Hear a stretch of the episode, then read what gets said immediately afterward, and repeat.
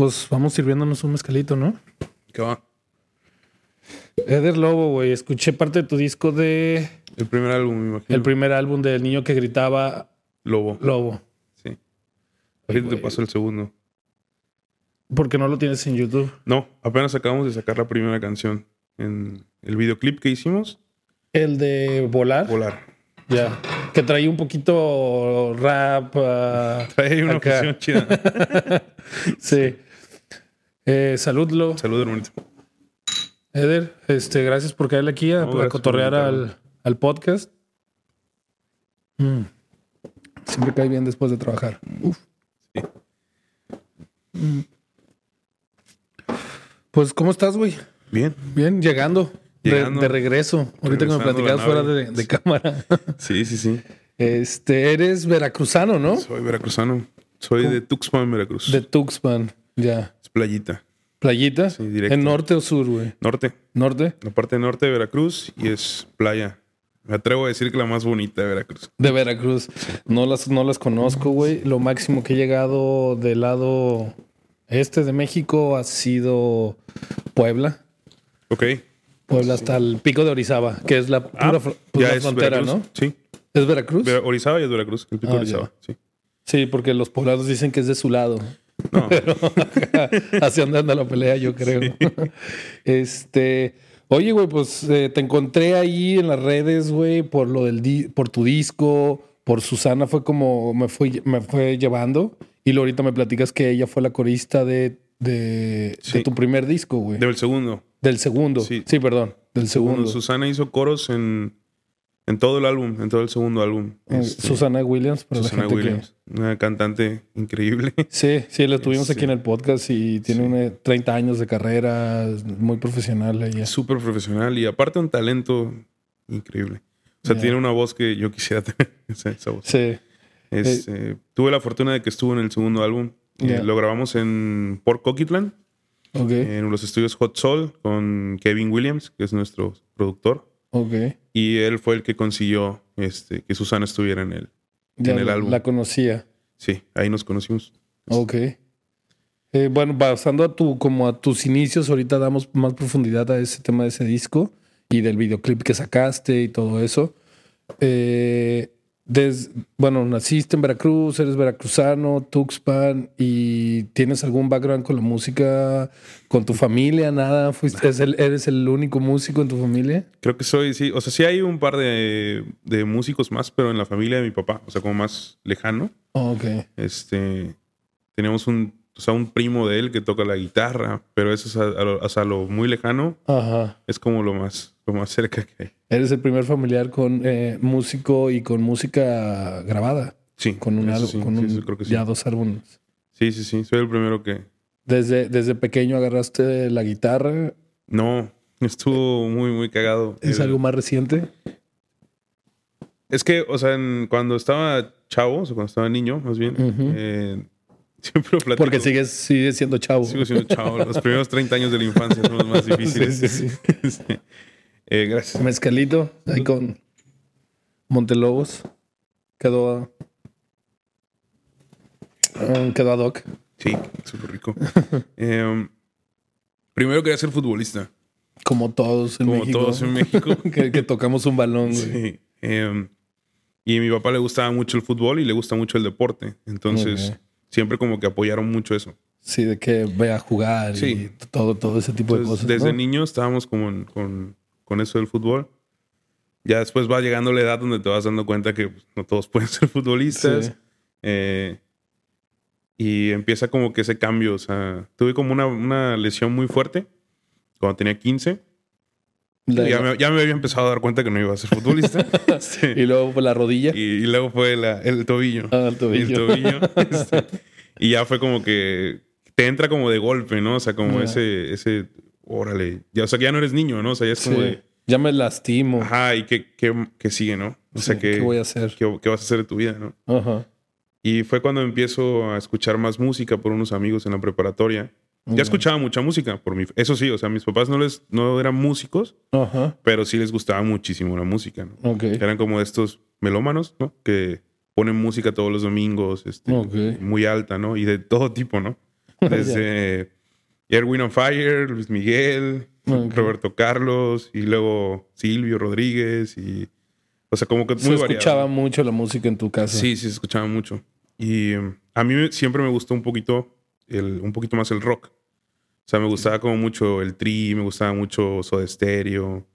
Eh, empecé a escuchar canciones de The Eagles porque no ponían tanto rock. Mis papás son más como de mm. música disco y de baladas románticas así. Entonces, como que esa parte, como yo creo que a lo mejor porque no como no había tanto en la casa, como que me, me, llamaba mucho la atención.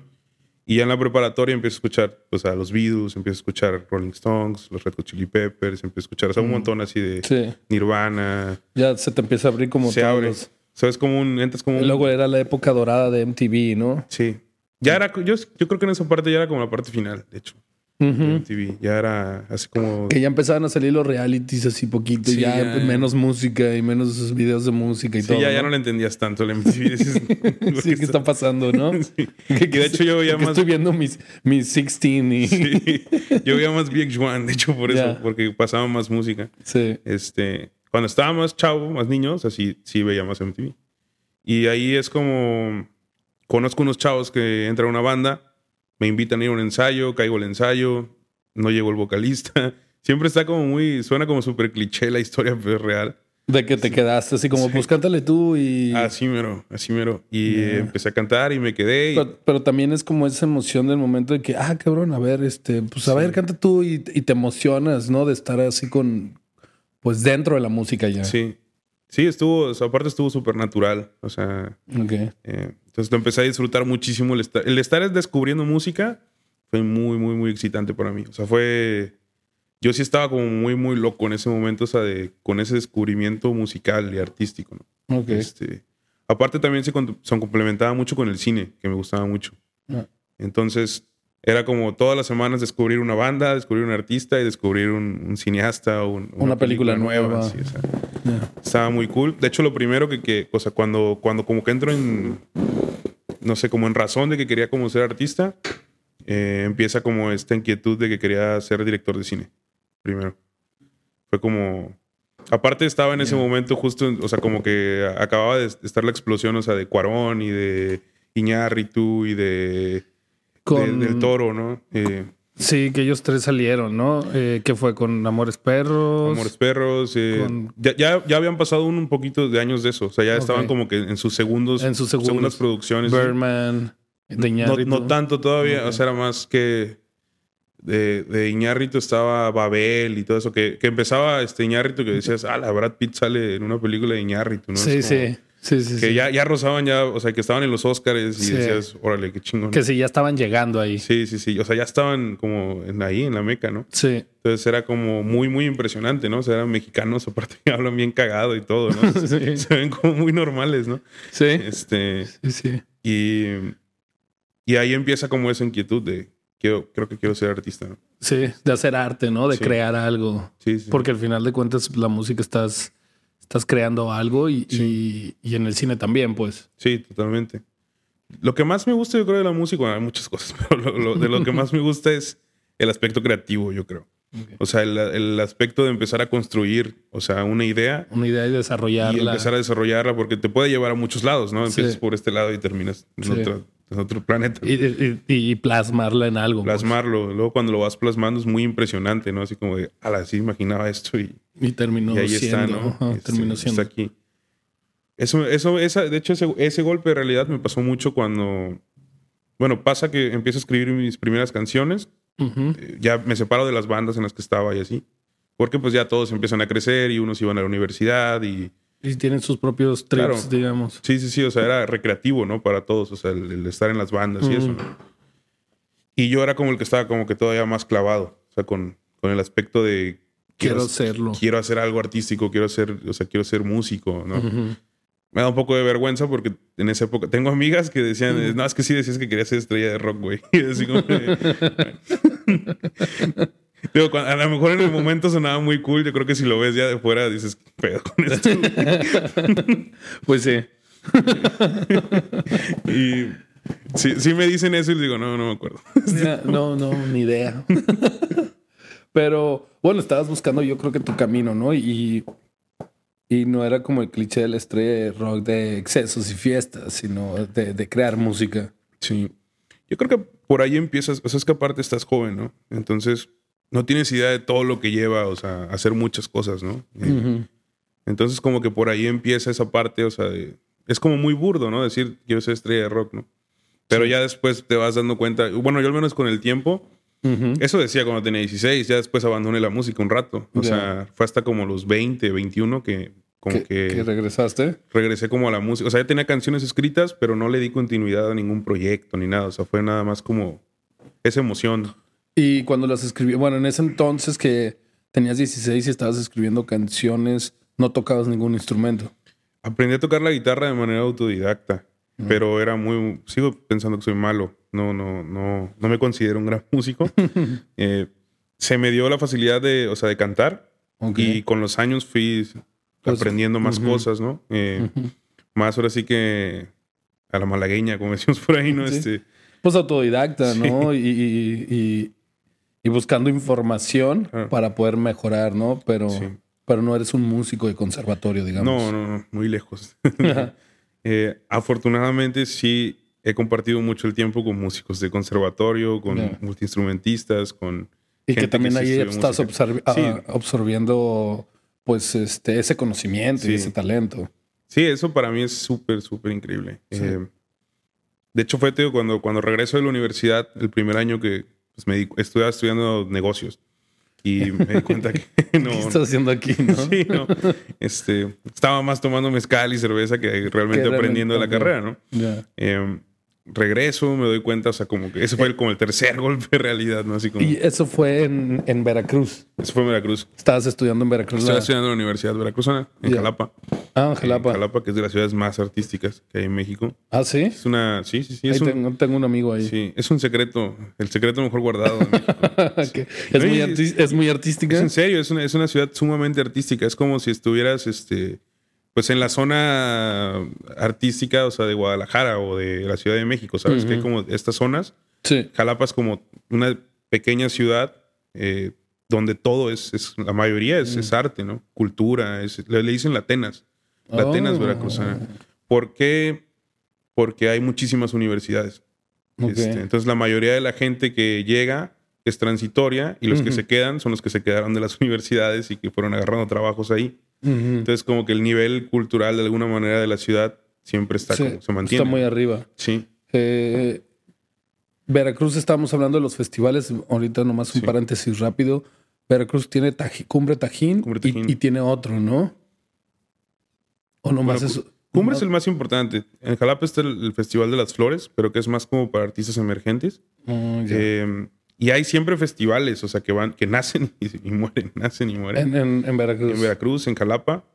Hay como estos como, pues ya no son festivales, son como eventos, ¿no? Que hacen luego las marcas de cerveza, ¿no? Este, no sé si puedo decir marcas, ¿no? sí, sí, sí. Que hace Indio y que hace así que Corona y Ajá, ese, tipo de cosas, ¿no? Que sí van bandas, o sea, importantes, ¿no? Artistas importantes. Pero Tajín es el, mero bueno, ¿no? Sí, Tajín es el, festival más importante. Y aparte por todo lo que implica, ¿no? O sea... Sí, porque sí meten arte y así. Es un festival muy, muy, muy cultural. Es, ajá, es, cultural porque hay música, hay arte. está, está atrás de las pirámides. O sea, entonces ya desde ahí el impacto que tiene, aparte lo hacen en el equinoccio de primavera por lo mismo. Mm. Entonces tiene como esta parte, o sea, muy. invitan a, los artesanos a que vayan a exponer este. sus, cosas, ¿no? Eh, es un parque, aparte, no sé, en su momento hicieron un parque enorme, o sea, para donde está el festival. Fue una propuesta, creo que de un, cabrón ahí en el gobierno que dijo hay que hacer esto.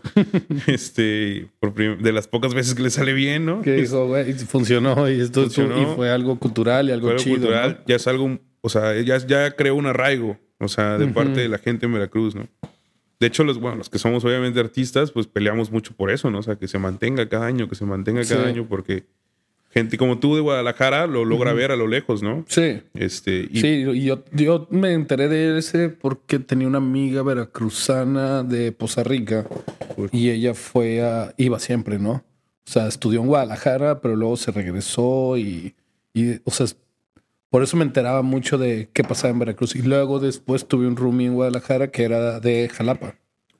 Entonces, ahorita creo que está en Jalapa. O sea, la ha pasado por varias partes de México trabajando, pero ahorita está viviendo en Jalapa. ¿Estaba medio locochón tu Romeo? No. no, no. Un ingeniero en sistemas. Ok. Muy sí, bueno. sí, hay de esos también. Sí. sí. Eh, bueno, hablando de Tajín, tocaste este Tajín 2023, ¿no? Sí, tuve la oportunidad de tocar. Siempre había querido tocar, obviamente, porque está, aparte está muy cerquita de donde, de donde es mi familia, ¿no? De Tuxpan. Está como a una hora, yo creo, hora y media. Súper, súper cerca. Em, y había ido siempre, o sea, desde niño con mis abuelos, con mis papás, en la adolescencia. Luego después puse unos negocios de llevar camiones este, al oh. festival. Órale. Entonces siempre había estado, o sea, muy presente en el festival. Ahí había un montón de bandas que me gustan. Vía Santana, vía Caifanes, vía... ¿Qué más?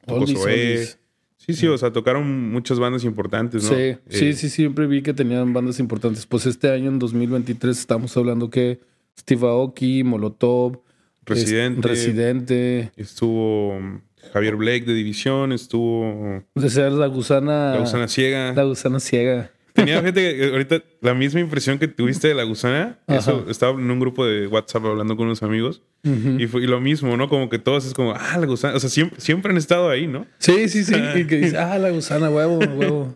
se me hace una que otra de sus rolas y están chidas. Sí, sí, sí. Es como la banda que ha permanecido. sí, sí, sí, que siguen Por siempre, ¿no? Ah, está chido, ¿no? Sí. Es como, a lo mejor no es no ha sido como el gran hitazo. O sea. Ajá, pero que es que. Todos lo conocen. Ajá. Se ve que obviamente en la industria todos, o sea, son amigos de todos. Sí. O sea, es como, está cool. ¿Cómo estuvo el conecte para que te llevaran ahí a, a, Fue muy de rebote. O sea, estaban buscando bandas eh, que pudieran cubrir la zona de rock, eh, que está al lado del nicho de la música, que es el nicho más grande. Tiene diferentes zonas el festival. Sí. Este, y un amigo que siempre ha estado muy cercano como a esos temas como culturales y de gobierno, eh, siempre lo habíamos buscado, de hecho, y no, no sé, no, en su momento no se dio, ¿no? Cuando eran los mejores momentos, yo creo, del festival, hace como, bueno, hace 10 años yo todavía no estaba muy inmerso así en la música como para decirme, me toca, ¿no? Y después cuando ya fue hace como 5 o 6 años que ya estaba más metido, no hubo la oportunidad. Y después el festival como que tuvo un pequeño bache, ¿no? Unos años. Sí. Y, yo, aparte, yo, andaba, yo andaba afuera. Y, no... y luego COVID y lo, se tuvo que parar. Sí, sí, sí. Y ahora regreso yo ya venía, o sea, en camino para acá, para Vancouver. Y, o sea, ya, ya estaba en mi mente, o sea, no estaba en mi mente buscar. De dónde ir a tocar en México. Sí, no. Ya estaba en mi mente, o sea, tenía ya, me voy a ir a Vancouver. Tenía negocios y ya estaba como viendo de, para venirme por acá. Ajá. Y um, un amigo me dijo, oye, salió la oportunidad de tocar en, en Cumbre. Le digo, no más. y me dice, sí. ¿Quieres? Obviamente. Le digo, sí. Ah, este, hicimos unas llamadas rápidas y se concretó todo. Ah, sí. Está cool. Sí, sí, sí. Llega un momento donde. Bueno, yo ahorita tengo como seis años de carrera, más o menos. Ok. desde, que sacaste el primer disco. Desde que saqué el primer. Bueno, yo, yo considero oh. que inicia mi carrera cuando doy mi primera presentación así, que me pagaron una hamburguesa y cinco cervezas. a huevo, a huevo. Eh, fue ahí en Jalapa. Y eso fue en 2015, creo. Sé. Sí. Pues, ¿Ese, ¿Ese fue tu primer gig? Sí, ese fue mi primer geek. Y, pagado.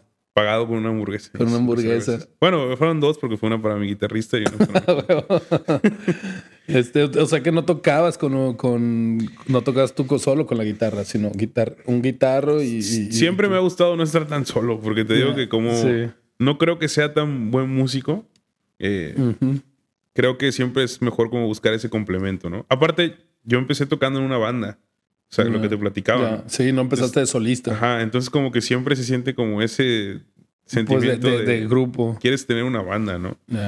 Ya después te das cuenta. Yo me con mi primer productor, Sergio, Sergio Reynoso, em, uno de los mejores productores ahí de, de, Jalapa, de hecho, de Veracruz. Recuerdo que siempre me decía eso, porque yo siempre buscaba de tener músicos y tener una banda y tener como que ir armando el grupo, ¿no? Este, y recuerdo que me decía, hermanito, tienes que aprender que tienes que seguir con tu proyecto a pesar de que la gente se vaya o, se quede o no esté, ¿no? Porque si te empiezas a detener por esa parte, ¿no? O sea, de... No, inclusive conmigo, ¿no? Un día vas a tener otro productor, o sea, porque es tu proyecto, o sea, nadie lo va a querer más que tú. O sea, por más que tú intentes plasmarlo con la gente. Y jalar a la gente y, retenerla en, vamos a hacer esto, hacer otro, pues pues, tienen sus planes, ¿no? Y, Claro. y la vida pasa. Y al final es tuyo, ¿no? O sea, nadie lo va a creer como, el- como este podcast, ¿no? Sí. O sea, en algún momento causará más explosión y la gente a lo mejor se agrega más gente, ¿no? Sí. Pero probablemente en, en este momento nadie lo va a querer más que tú, ¿no? O sea, nadie Sí. va a apasionarse más que tú, ¿no? Sí, y eso me decía mucho Sergio y, y fue un gran consejo porque cuando hice ese clic de que dije, ok, es cierto, Ten- Tengo que yo seguir adelante y si alguien- tengo un, un guitarrista de base que se Claro. quede y me acompañe, qué chingón. Si no, pues tengo Claro. que seguir, ¿no? Y está chido porque también hizo que mi, que mi proyecto, bueno, mi pre- mis presentaciones, mis shows, son un poco así como se transforman dependiendo la, el lugar, dependiendo el, el show, dependiendo de la necesidad. O sea, puede ser un show completamente acústico con mi guitarra, Ajá. puede ser un show que incluya pistas y que tenga un, algún, algo un poquito más elaborado, ¿no? Ujú. Este, la combinación de las dos puede ser con banda completa si necesito tener a todos los músicos o puede ser un semi-unplug. Ok.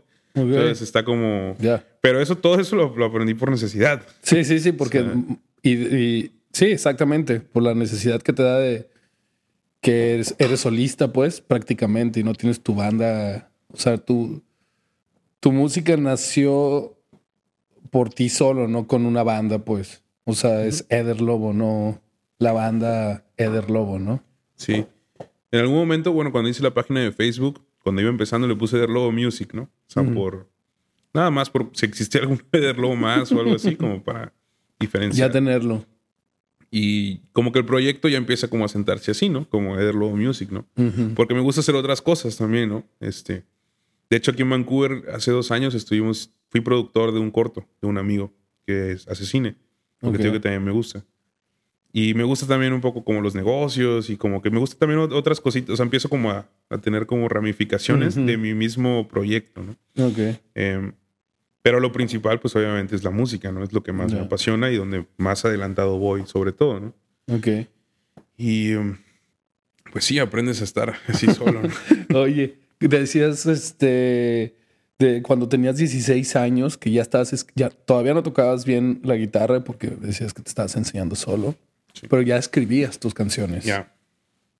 ¿Cómo, cómo era ese proceso de, de escri- escribías las letras pero sin la música y ya después les agregabas la música o, o ya las ibas escribiendo con una con una tonalidad en tu mente? Mm. Sí, fíjate que al principio no sabía, esa es la, es la ignorancia, ¿no? Eh, que el, el simple hecho de tararear una canción o una, o sea, una melodía ya, ya te está haciendo componer, ¿no? O sea, eh, en ese momento yo no lo sabía, ¿no? Entonces como que pensaba que nada más estaba haciendo un invento ahí raro, o sea, de algo.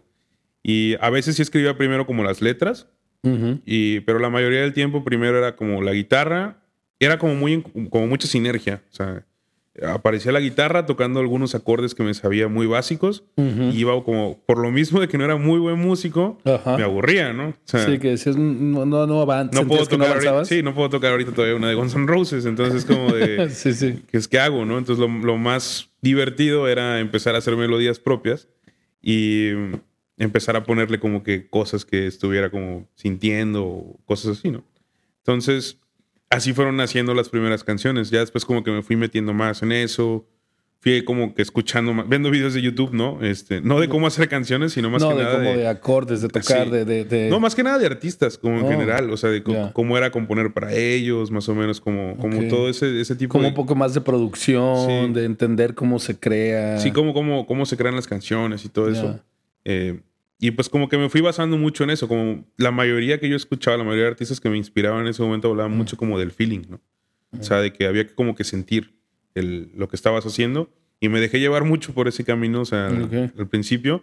Y pues salió lo que está en el primer disco, que es El Niño que Gritaba Lobo, ¿no? Que es un disco pop con, con muchos matices rock. Eh, suena como, yo según yo, si tuviera como un género, es sería como Britpop. Pero pues aquí en México creo que no hubo nunca como el, el- o sea, creo que tal vez zurdo o algo así como que le metió un poquito. Como- Lo mío es un poco más, más suave. Como algo de, como rock pop. Sí, es como, se- como se- pop rock. Así. Ajá, en México lo pondrían Sí. así, ¿no? Sí, yo, le, yo diría más pop, o sea, que rock, o sea, es Ya. como pop rock. Al principio me incomodaba un poquito porque era así como, que aparte en esa época, era de o eres rock, o eres pop, o, Sí, sí, o eres reggaetonero, o eres metalero, o eres... Pero es la, la, la gente que quiere siempre ponerle una etiqueta a algo porque necesita tener esa etiqueta para, para poder diferenciarlo de otras cosas, ¿no? Sí. Y simplemente... Pero ya cuando lo estás haciendo tú, sí te maltripea bien gacho.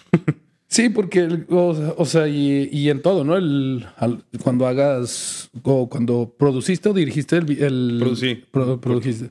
Pues, este, bueno, siempre con la música, con las cosas que hacemos nosotros, si escribes o así, el peor crítico es uno mismo. Sí. Es cuando tú solito te estás criticando tu obra, es el, que más duro.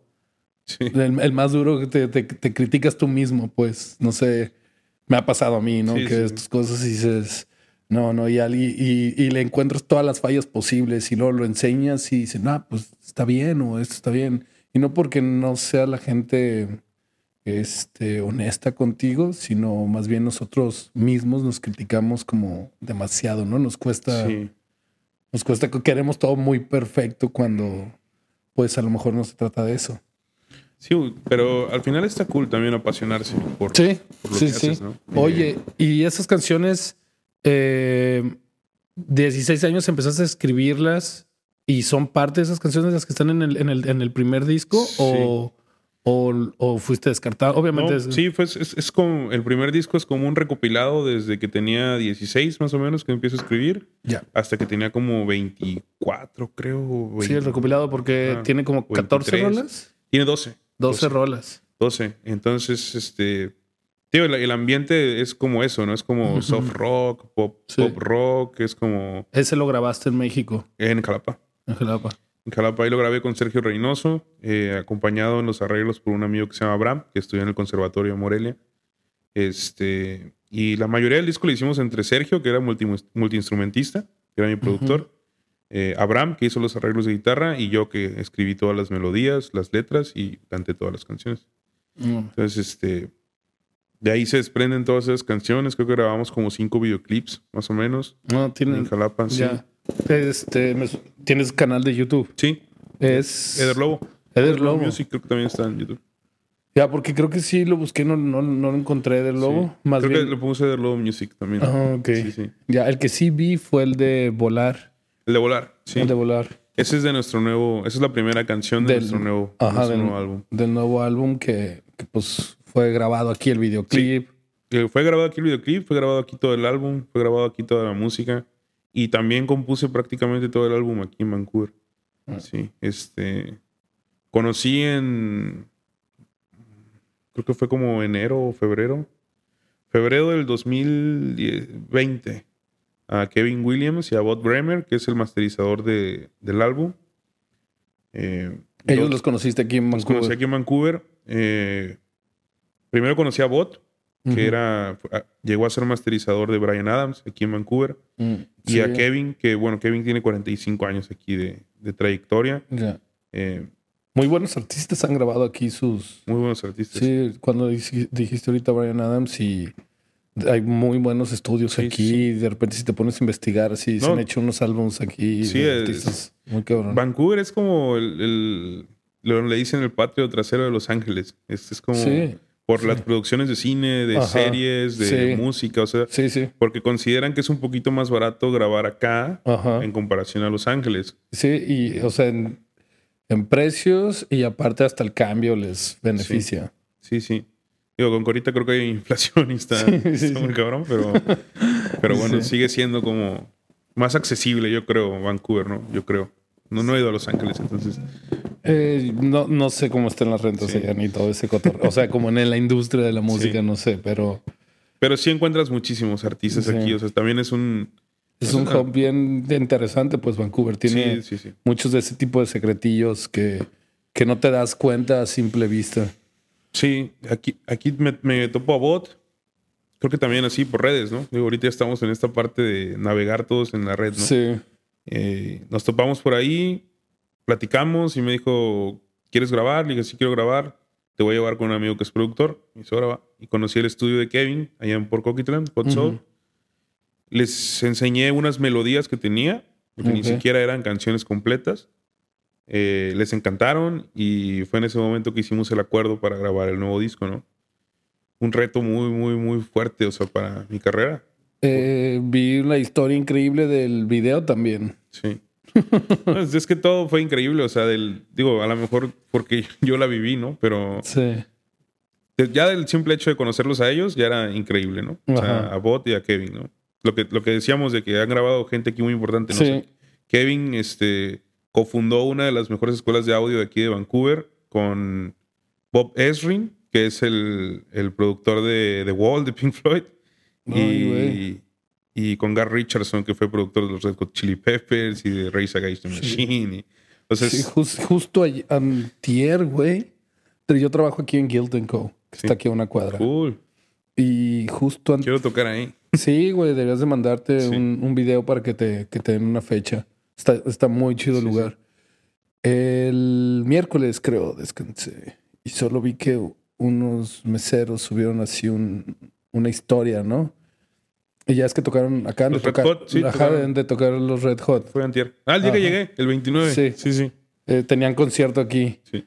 Eh, ah, pues un día antes estaba, había una banda que iba a tocar así de, de unos güeyes que están oldies, pero, Ujú. pero no sé quiénes son, ¿no? Pues como que este güey, el baterista de los Red Hot, eh, es compa de esos güeyes y nomás llegó así de la nada, sin avisar, obviamente no así, nada. Le- le- el baterista le dio chance y se tocó ahí un rato unas rolas, unas cuatro rolas. Y ya, pues antes Sí, de que... casual, ¿no? Casual, así, tocando aquí con mis compas y la chingada. Y ya, pues los deseos así como, no mames, este güey aquí, qué pedo. Y, y ya, pues fue como, ah, pues mañana tienen concierto. Entonces este güey, pues ya llegaron, dijo, ah, pues está en el hotel, mejor voy, toco un ratito aquí con mis amigos y luego ya me regreso, ¿no? Digo, qué chido, güey. Sí, Qué digo- chido. Parte de eso de, de lo de lo de Vancouver, pues que, sí. como dices que esos productores que le, producieron a, a artistas muy cabrones y así, Sí. pues que sí conocen gente. Sí, pues era muy impresionante cuando, de hecho, cuando empezaba a trabajar con Kevin, la labor de un productor es esa, o sea, ir con, consiguiendo las herramientas, el- si no se tiene el estudio, el estudio, este, o sea, los Sí, toda, músicos, La, toda la logística. claro, y dándole forma, o sea, el género que traes o las fusiones que vas a hacer, o sea, esa es como la labor de un productor, no sé, como Sí. toda esa como creatividad o todo ese fuego que trae así un Ujú. artista, como que tratar de encapsularlo, ¿no? O sea, Ujú. darle forma. Y Kevin es fantástico con eso porque a mí me dio libertad de todo. Este, Ok. Y aparte sabía cómo motivar con esas partes, ¿no? De que de repente me decía, oye, este, conseguí a Paul Pesco, ¿no? Y así, ¿quién es Paul Pesco? ¿no? Es el, el primer guitarrista de Madonna. Y así, Está chingón. este, y luego así de, oye, conseguí a Adrian Crutchfield. Y así, ¿quién es ese güey, no? Este, porque pues los nombres no los sabes, ¿no? Sí, sí, Hasta sí. que te van diciendo así como de que no. Todo pues, su este, background, ¿no? Claro, ¿no? Este, no, pues to- este, tocaba con Prince. Y así como que el último saxofonista de Prince. Y así como que, Ah, no, es que chingón. Sí. Y de hecho es el que toca el saxofón en volar, este, Adrian Crutchfield. Entonces todo el, el álbum se fue nutriendo como de artistas y músicos de sesión, o sea, muy, muy cabrones, ¿no? Como Susana, que fue Sí. corista, ¿no? O sea, de- Sí, sí. del disco, ¿no? Entonces, es un, es un álbum que se siente, o sea, se siente ese, como que ese duro de, o sea, de, Ya. se siente fino, o sea, en esa parte, ¿no? Y contrasta, pues obviamente, con, con, con todo el desmadre que yo traigo, ¿no? Este, eh, pero la verdad, fue un, un disco que todos quedamos felices con. Qué chido, qué chido.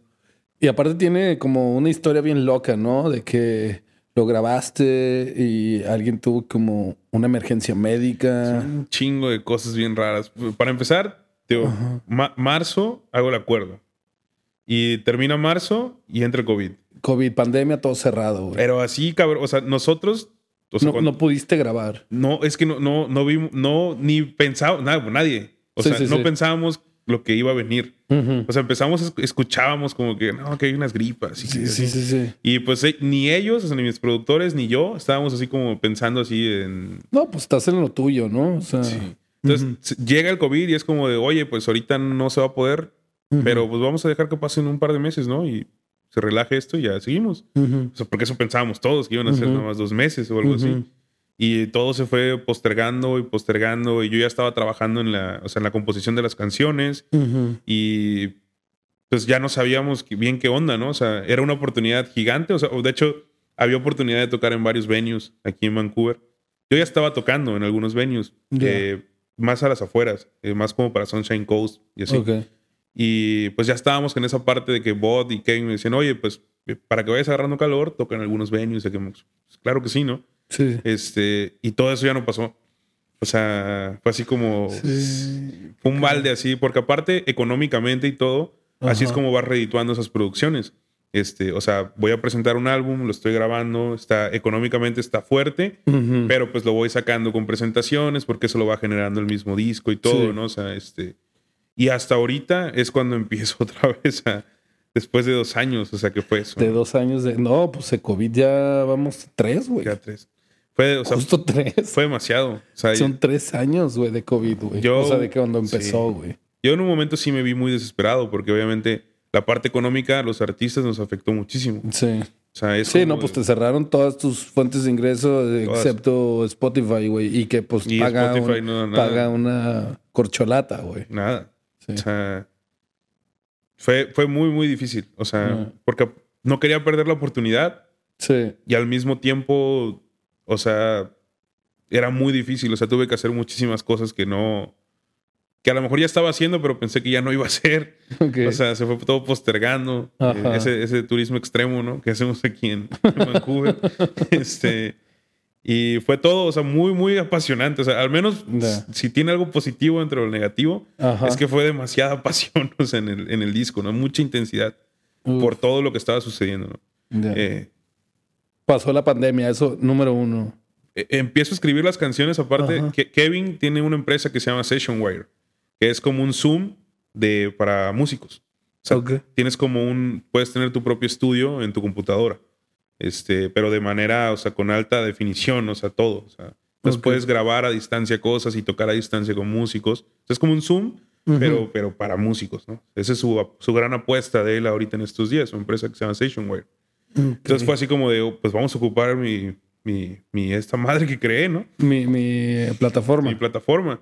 Y entonces todas las sesiones que íbamos a tener en el estudio las empezamos a tener por medio de, de Sessionware. Entonces estaba súper loco porque aparte ya es que todos estaban con lo del Zoom y que las sí, clases sí, en sí. línea. y- Sí, sí. Entonces fue así como de que, chale, eso está muy raro, o sea. Ajá. Y se sentía chido porque era como estar en, en clases, así real con Kevin. Sí. Era de como de, tienes una semana, adelante a lo que quieras y nos vemos la próxima semana, ¿no?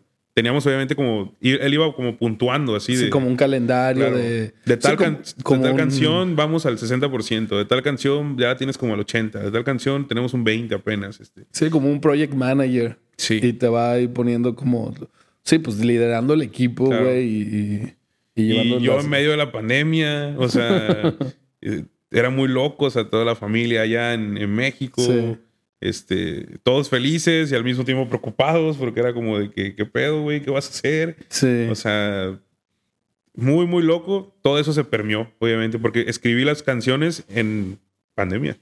O sea, en, en en los- el encierro. Sí, tenía algunas melodías, pero empecé a escribir todos en el encierro. O sea, realmente encerré- aproveché el lockdown de aquí y me encerré dos meses y esos dos meses fue de escribir y escribir y escribir y, y empedarme y, y fumar y, y- y, pues estar en pijama como estábamos Sí. todos y así Sí. y, escribir y empecé a hacer turismo extremo porque ya también no alcanzaba y Sí. o sea, todo, todo, todo, todo. Y pues salieron 10 canciones, o sea, increíbles. Entonces, Ok. es, el primer reto estaba completado, ¿no? De ahí pasa mucho tiempo también para que, para, o sea, lo, que íbamos a hacer semana con semana en que era el estudio, lo tuvimos que empezar a hacer de manera como mocha, ¿no? O sea, llega un, un músico, va a tener que enviar sus, sus partes por, este, por, por vía en línea, ¿no? O sea, otro a lo mejor puede, Susana, que por ejemplo Susana puede venir este fin para grabar acá y otro puede hacerlo desde Nueva York y enviarnos estas cosas y tú vienes la próxima semana y nos vemos con el baterista y con el guitarrista para principal para hacer algunas cosas. Entonces fue como todo muy, muy loco. O sea, fue... Todo como en partes, pero se fue armando el se fue- rompecabezas. ándale, como un rompecabezas. O sea, como que lo fuimos armando todo hasta que llegó la parte final de te toca grabar tus voces. Entonces es como... de- Ujú. Perfecto. Sí. Y muchísima pasión. O sea, en- a la hora de grabar, yo estaba obviamente así como... Hace poco escribí algo sobre eso, ¿no? En, en mis redes que ahora que lo veo, o sea, de manera como, o sea, de fuera, Ujú. Siento que era como, me sentía como un boxeador, así como, como que te habías estado preparando, como las películas de Rocky, ¿no? O sea, que- todo, todo.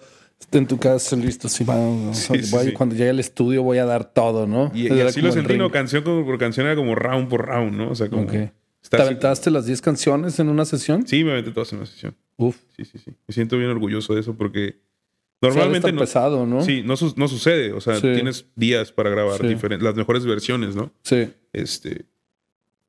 Pero creo que lo principal que tengo, o sea, en, mi, show y en mi, o sea, algo que es muy importante en, mi performance es el feeling, te digo, lo que, lo que aprendí cuando en los primeros años. O sea, entonces eso lo, fui permeando como siempre en mi, pues en mi performance. O sea, es como algo que mucha gente me dice, es que, ¿sabes qué? Están bien chidos tus álbumes, pero se escucha mejor cómo cantas en vivo porque es, o sea, cambias muchas cosas y, y se siente como que, y esa parte como que la, la fui agregando todavía, o sea, como que la fui refinando cada vez más. En cada, en cada, ¿cómo se dice? En cada presentación. Cada presentación, año con año. O sea, aparte los artistas que me gustan, tienen mucho eso, ¿no? O sea, como me gusta mucho Fito Páez. Y Fito Páez tiene esa parte como de que es muy libre para cantar. O sea, entonces eso me gusta que se permee. Pero sí está chido porque pues invita más a verte en, vivo que solo tener, estar escuchando la música grabada, ¿no? Está chido igual. O sea, eso es lo chido de grabar un álbum. Puedes hacer mm. cosas que en vivo no puedes hacer. O sea, encontrar sonidos o buscar la perfección en ciertas cosas, ¿no? Eh, y en vivo puedes agregar eso, ¿no? O sea, la imperfección hace que se vuelva pues más... Y el performance, ¿no? El performance cambia. Eh, y, pero al menos para la voz, eso es algo que se, que se, que se quedó impregnado en este álbum. O sea, así como canto en vivo una canción, la canté esta vez en el álbum, o sea, como tal. Y como fue así como tú, como estábamos platicando, ¿no? De una sesión completa.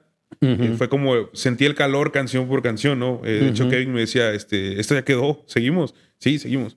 Y esto ya quedó, seguimos. Y así, un tequila y seguimos. Y, dale agua y seguimos. Y seguimos hasta que quedaron todas. Este, entonces, pues fue muy, muy chido. De hecho, hubo una que yo, que yo tenía dudas, ¿no? Este, Pero Kevin me decía, mira, a mí me gustó. Entonces yo creo que es cosa de que si quieres vuelves mañana y vemos qué onda. Pero a mí en general me gustó. Entonces, este. ¿Ese álbum cómo se llama? El álbum se llama El Viaje. El Viaje. Sí. ¿Y sale? Ahorita estamos sacando canción por canción. Estamos en, plena promoción del álbum. Este. Estamos. Yo quisiera sacarlo todo completo. Pero la mayoría de la gente que sabe, o sea, no me deja. sí, porque... dicen así como velo dosificando. Claro, claro. No, y es que es, es, cierto, ¿no? O sea, tienes que darle a la gente poco a poco. O sea un trabajo tan importante no puedes sacarlo tan de golpe así, porque... Pues como Netflix así, para que te avienta, así que te avienta toda la serie y ya te... ¿A ti te gusta eso? Ah, sí, yo creo que sí, güey. Me gusta más que esperar domingo a domingo. Fíjate que ahorita que estaba viendo el Mandalorian. Porque a veces, o sea, lo ves todo de golpe y luego lo vuelves a ver y ya analizas lo que quieras. Puede ser. Puedes profundizar, pues. O sea, te avientas la primera embarrada así de, ¿qué? Pa, pa, pa, todo, y luego ya vas uno por uno y ya le vas poniendo ah, más atención. Te la avientas dos veces entonces. Sí. Claro. Sí, sí, casi la mayoría de cosas. Ahorita que estaba viendo el Mandaloriano, en, este, me gusta eso de cada semana. Porque para empezar te crea una emoción, así de que... Sí, de que ya, ya, ya, ya, ya, el domingo, cuando, cuando lo sacan, sale la serie, ¿no? Y, y aparte siempre te dejan como en cada serio producto audiovisual de capítulos, te, dejan un gancho al final. Sí, claro. El teaser, ¿no? Del, del nuevo. No, no, no, el gancho al final del capítulo. Ah, sí, sí, sí. Entonces dices, ¿y qué va a pasar en el siguiente, güey? Y ya, es como. Sí. Ahí te mantiene, ¿no? Así atento. Pues, algo de eso es lo que estamos intentando con la promoción del álbum, ¿no? Es lo que están haciendo la mayoría de la gente. Bueno, es lo que se hace normalmente. Vas creando una expectativa eh, y aparte ayudas a que la gente lo, va, lo vaya digiriendo. O sea, siento yo que mejor, ¿no? En algún momento estará el álbum ya completo, ¿no? este, pero creo que primero se debe hacer la promoción bien para que la gente pueda como ir saboreando el, por ejemplo, ahorita que me dijiste, ¿no? De la primera canción que sientes que, que, se mete un poco de rap y que se mete un poco como de Latin rock y se mete así como una fusión así que está muy chida. Por ejemplo, bueno, tú vas conociendo mi música, ¿no? Eso es algo que, ahorita pues me pasa mucho, ¿no? Que como no soy tan conocido, eh, la gente va descubriendo mi música por primera vez hay gente que conoce mi música, obviamente, desde hace cuatro, cinco, seis años, ¿no? Sí, la gente que conoce tu primer álbum en México. Claro. Y esa gente, pues obviamente, va viendo la evolución, ¿no? O sea, Sí, de un disco, de un disco a otro, pues simplemente tus vivencias, ¿no? Claro. Claro, que, que tus experiencias han cambiado y, Sí. y te has desarrollado como vas creciendo, ¿no? sí. Entonces va a cambiar, va, va a haber esa evolución en, en tu persona y en tu música. Está chido porque de hecho esta canción yo tenía mucho miedo cuando la íbamos a sacar. O sea, Por la fusión, sí, por la fusión, porque no tiene nada que ver con lo que hice en el primer álbum. no nada. Este, entonces yo, yo no sé si la gente seguía clavado con esa parte de... Porque hay mucha gente que me dice, es que nos gusta mucho cómo tocas nada más tú con tu guitarra.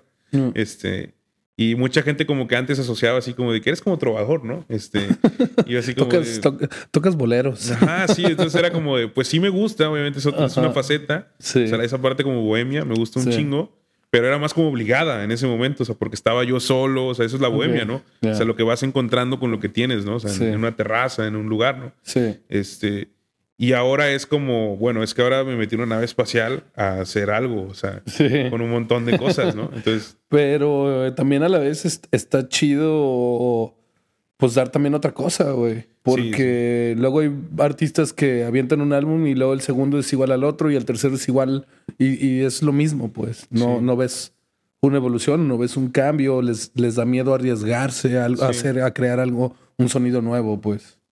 a mí particularmente, o sea, digo, hay bandas que con un disco ya hicieron toda su carrera, ¿no? Sí.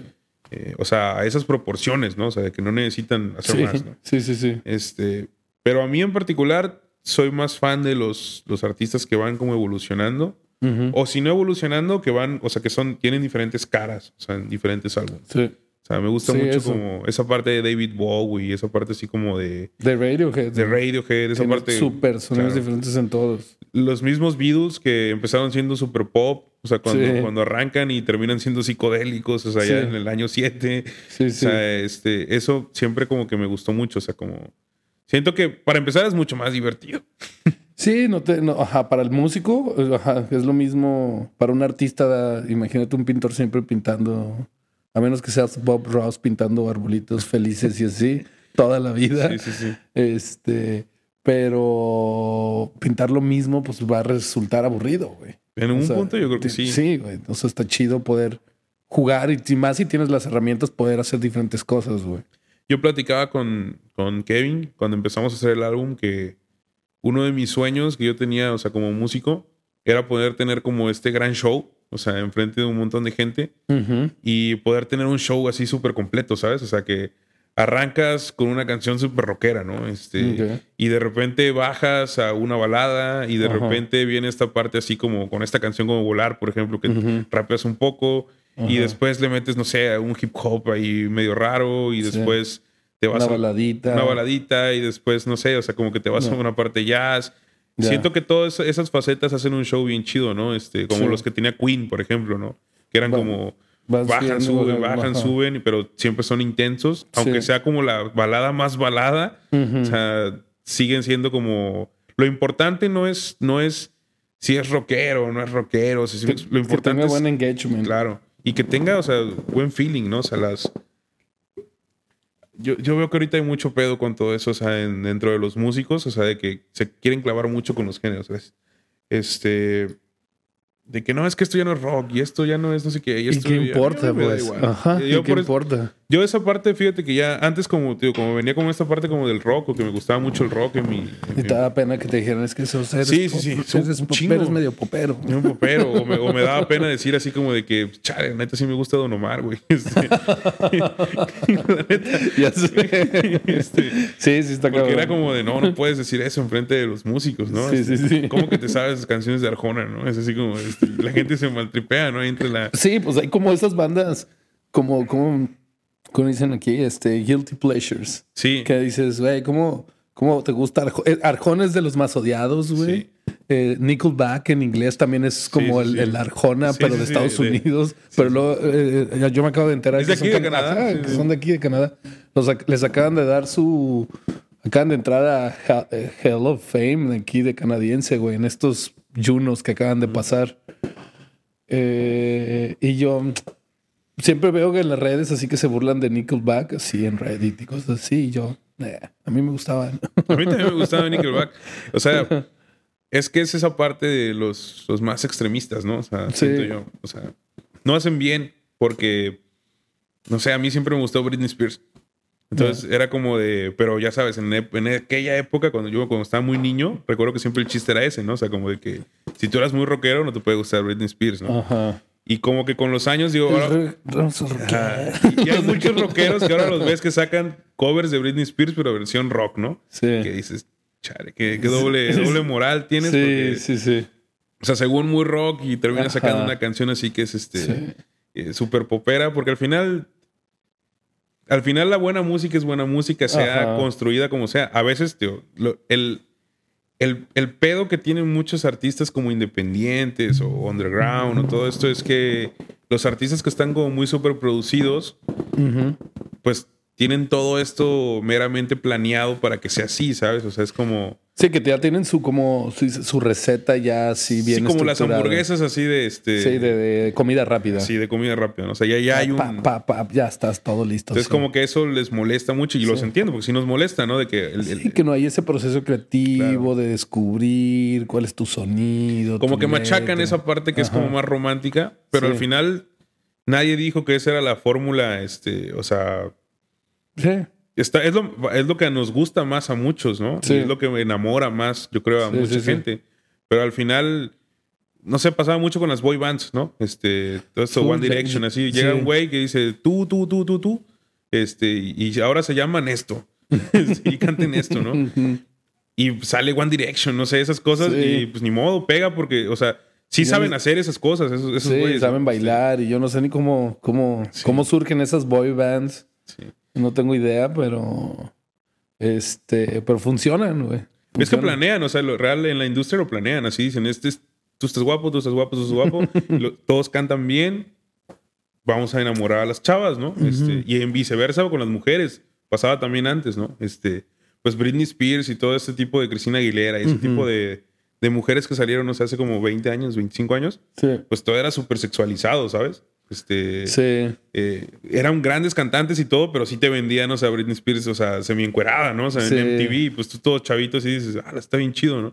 Este, o sea, saben por qué hacen las cosas. No son, no son casualidades, sí, ¿no? Sí, sí, claro. Es, el marketing total, ¿no?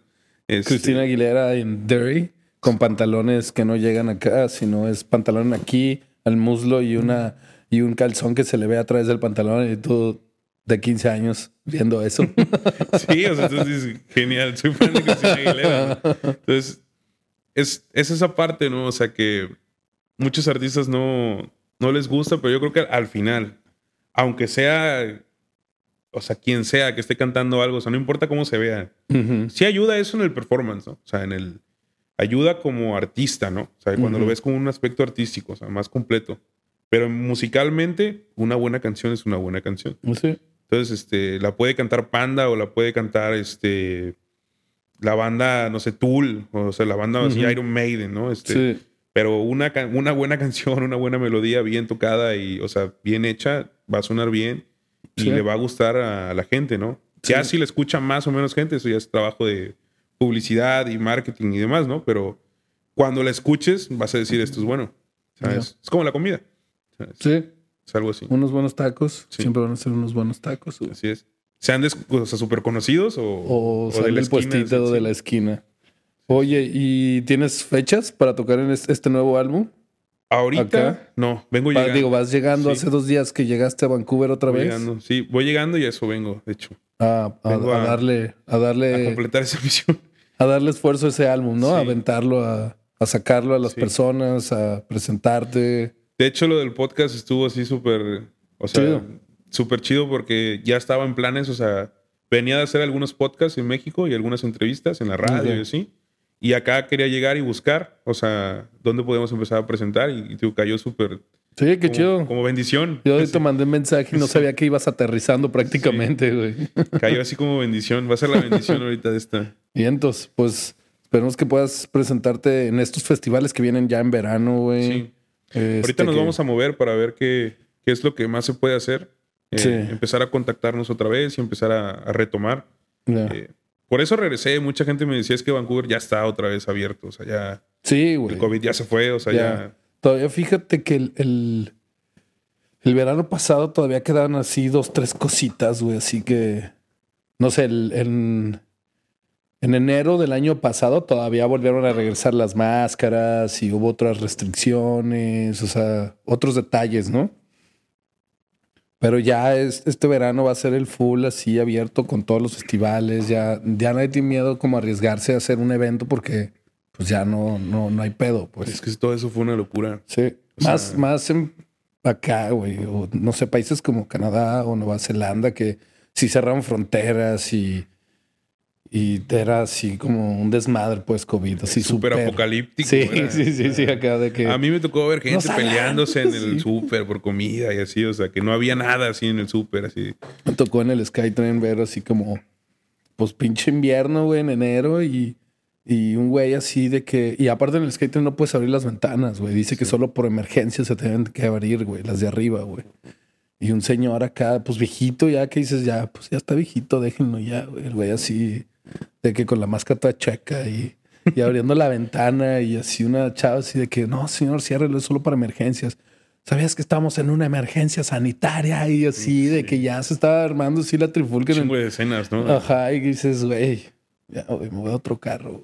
Qué güey, va a estar aquí escuchándolos. No, estuvo muy loco. O sea, eh, por un, o sea, el, el, mi cineasta este, adolescente le encantó por una parte, porque sí viste muchas escenas así sí, que verías en películas. Y más aquí en Vancouver, ¿no? Porque digo, aparte como se ve todo, ves este, hasta los personajes, ¿no? Este, muy estereotipados, ¿no? Este, bueno, más uno que es de fuera se ve como muy sorprendente, ¿no? Sí, y luego las este personas que hay en esta ciudad, que hay personas de todo el mundo, güey. Este, pues sí ves como todas las formas de ser y cómo cómo los mexicanos ven la pandemia, cómo los canadienses ven la pandemia, todos los, europeos que hay acá, güey, de, y europeo del este también hay un chingo, güey. Este, Sudamérica, güey, cómo todo el mundo la está viviendo y, viendo y cómo se comportan, güey. Claro. Está, está, está, cagado. Oye, este, te quería preguntar, y cuando sacaste tu primer disco en México, güey, este, ¿estuviste rolando, presentándote por ahí? Sí, sí eh, Empecé en Veracruz y de ahí me fui extendiendo más que nada hacia el centro. O sea, fui muchas veces a Puebla y después fui a Ciudad de México. Fue como llegar a Ciudad de México, de hecho. Bueno, para uno que es este. Sí, y que pues en México, que es un país centralizado, güey, es. O sea, en Guadalajara yo trabajaba de repente en comerciales, este, producciones audiovisuales. Y más de la mitad de la gente con la que estudié, todos se fueron al DF. Sí. Bueno, yo todavía le digo DF, soy de esa generación. que este que es donde ya está todo, güey. Allá, están las buenas producciones, allá está todo. Y Ahora pareciera como que Monterrey, ¿no? Como que también está. Están, está como que ya los festivales de música, por lo menos la música, ya no está centralizada, güey. Ahora ya es Guadalajara, Monterrey y Ciudad de México. Pero para el norte, hablando de festivales, ese festival sí y sí, llegó fuerte. Sí, le metieron, le metieron, lo hicieron bien, güey, que creció muchísimo, güey. Creció muchísimo. Ahorita es de los. Con, de hecho, como que se siente la rivalidad ya con el Vive, ¿no? Sí, sí, sí, sí. Ese contra el Vive y, Corona Capital, como que se puso las pilas porque dijo, güey. O sea, Siento que Corona tiene todavía como su. Se distingue por ser como. Tiene como que todavía es onda como más. Según indie, ¿no? O sea, como más under. O sea, que tiene como este tipo de artistas, ¿no? Sí, como más. Pues yo lo diría, yo le llamaría hasta un poquito más fresa, ¿no? Más fresa, ¿no? Sí, de hecho se siente como el aroma hipster, ¿no? Sí, sí. sí, sí, Y la banda que ves y los artistas que traen y todo. El Vive es como más general. Sí. Trae artistas más variados, más general, para todos.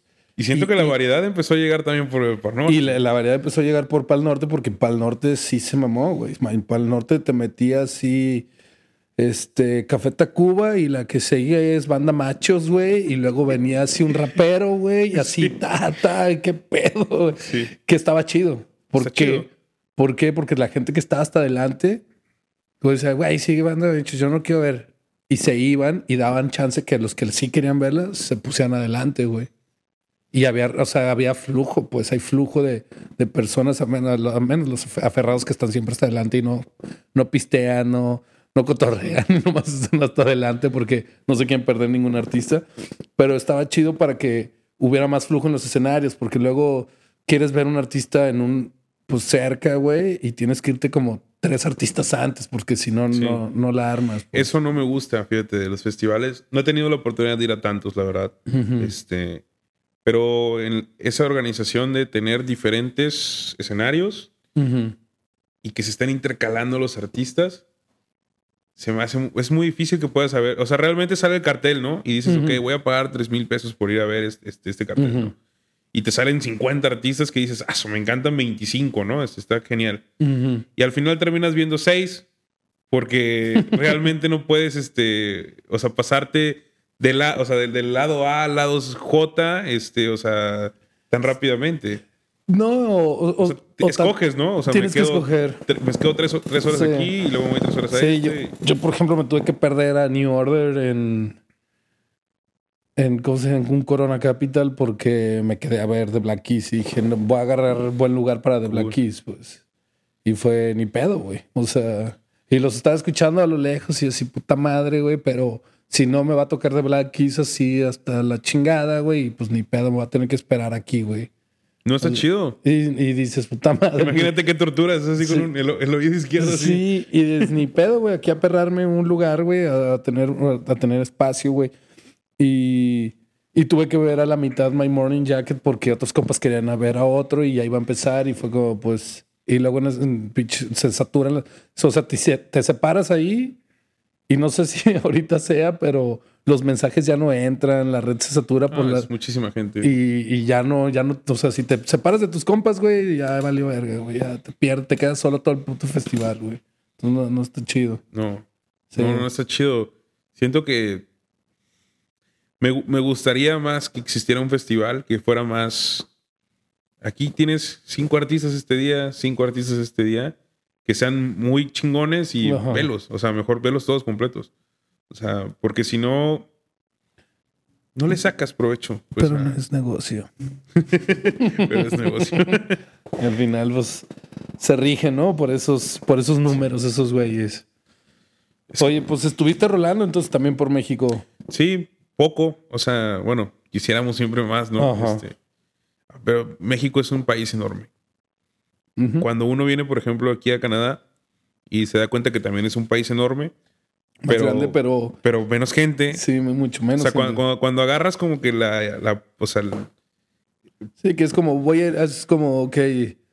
Calgary, Vancouver, este, Montreal, Toronto. Y, y, y son ciertos puntos de un país que es tan enorme. O sea, y tomas esta idea que dices, o sea, hay 30 millones en Canadá y hay nada más 30 millones en Ciudad de México. Sí. Esa es la magnitud. sí, sí, sí. sí, sí. Eh, entonces, hay 120 millones o sea, regados por todo nuestro país. sí, sí. O sea, ahí es muy, o sea, es un planetita. o sea, es como Europa. Es así, o sea, es un... 128 millones de mexicanos. Los estados son muy distintos, o sea, es muy difícil. Luego los, los canadienses, aquí te pasa, ¿no? Me imagino, o sea, piensan que conocemos todo México. O sea, que un mexicano conoce todo México. Sí. Es imposible, o sea, si estás hasta Guadalajara y si no tienes como que un pariente lejano en Veracruz o que... Y sí, que neta si te pongas a, viajar dentro de México, si no está... Es difícil, o sea... Yo, por ejemplo, la, vez que fui a Guadalajara tenía 10 años que fui a jugar fútbol a la Copa Chivas. Órale, qué chido. Y, no he vuelto. ¿Y, no volviste a Guadalajara. Ahí probé mi primera torta ahogada y, se acabó. Y hasta que regresé a Vancouver, que, que ahora resulta que también hay muchos de Jalisco aquí. Sí, güey. Es mucha gastronomía de... de, Guadalajara, güey. Volví a comer la torta ahogada. Ah, mira, aquí está. Sí, sí, era así. Este, y está chingona la torta ahogada. Es, es, buena, es buena. Me, sorprende. Sí, me, que Mil veces más que la torta de tamal. No, sí, mil veces. La verdad. Mil veces. No, ahí sí les gana muchísimo la Ciudad de México, sí. Este, yo digo que los dos tenemos. Bueno, es que también pues, lo hablábamos, ¿no? De México grande. Cada estado tiene su gastronomía también, muy cabrón, güey. Ah, por ejemplo, Veracruz está. Ahí sí está fuertísimo. O sea. ¿Qué es los pambazos? Los pambazos es en Jalapa, ¿no? Pero hay, o sea, la, hay una, por ejemplo, donde yo soy, en Tuxpan, es una combinación de masa, o sea, enchiladas, este, tenemos cosas que la gente ni conoce, o sea, molotes y sopes y los sopes creo que sí hay. Sí, los sopes sí. Este todo esto, pero combinado con marisco. Entonces, pescado frito con enchiladas, ¿no? En un mismo platillo. Arre. Este. De la costa, pues. Sí, sí, ustedes. sí, súper de la costa. Ahí está chingona, ¿no? Este, Arre. eh, pescado al mojo de ajo con enchiladas este, verdes de. eh, no sé cómo, cómo se llama esto. De pipián, que no sé si conozcan lo que es el pipián. O sea, hay un montón de. Pipián, sí, sí me suena un poquito. es- es- O sea, algo con arroz, ¿no? no, no, no. Eso es un, es un. El pipián es como una especie como de chile, pero como verde. Entonces hace, hace pero es co- como hace como una onda como porosa. Entonces se ve así Mm. como, como una enchilada verde, pero más, como un verde más light, por decirlo Ok. así. Y se ve como porosón. El, la enchilada está fantástica. Este, Y ahí todo es, o sea, un montón de combinaciones, plátanos fritos arriba de eso y todo así, un montón de cosas así chidas. O sea, en, en comida ahí sí está descosido Veracruz. Ok. Y esa, esa fusión, aparte, digo, de, de la costa con, Con, con, con México. comida del centro, Ajá. ajá. Con comida del centro. Está como muy cool. Yo, cada, cada lugar tiene como su, su, su onda, digo, o sea, Ya. y su forma de ser también. O sea, los, los de- la gente de Jalisco es muy diferente a la gente de Veracruz. Sí. O sea, no, no es como que sea tampoco tan separado porque somos mexicanos. Sí, pero, Pero los norteños son diferentes. Son diferentes. Los este, sureños también, güey. Sí.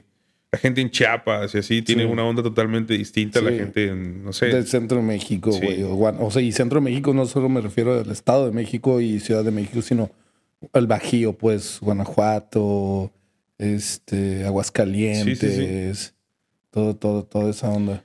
Es, es- es muy diferente. Yo in- intenté rolar eh, lo más que pude más al centro.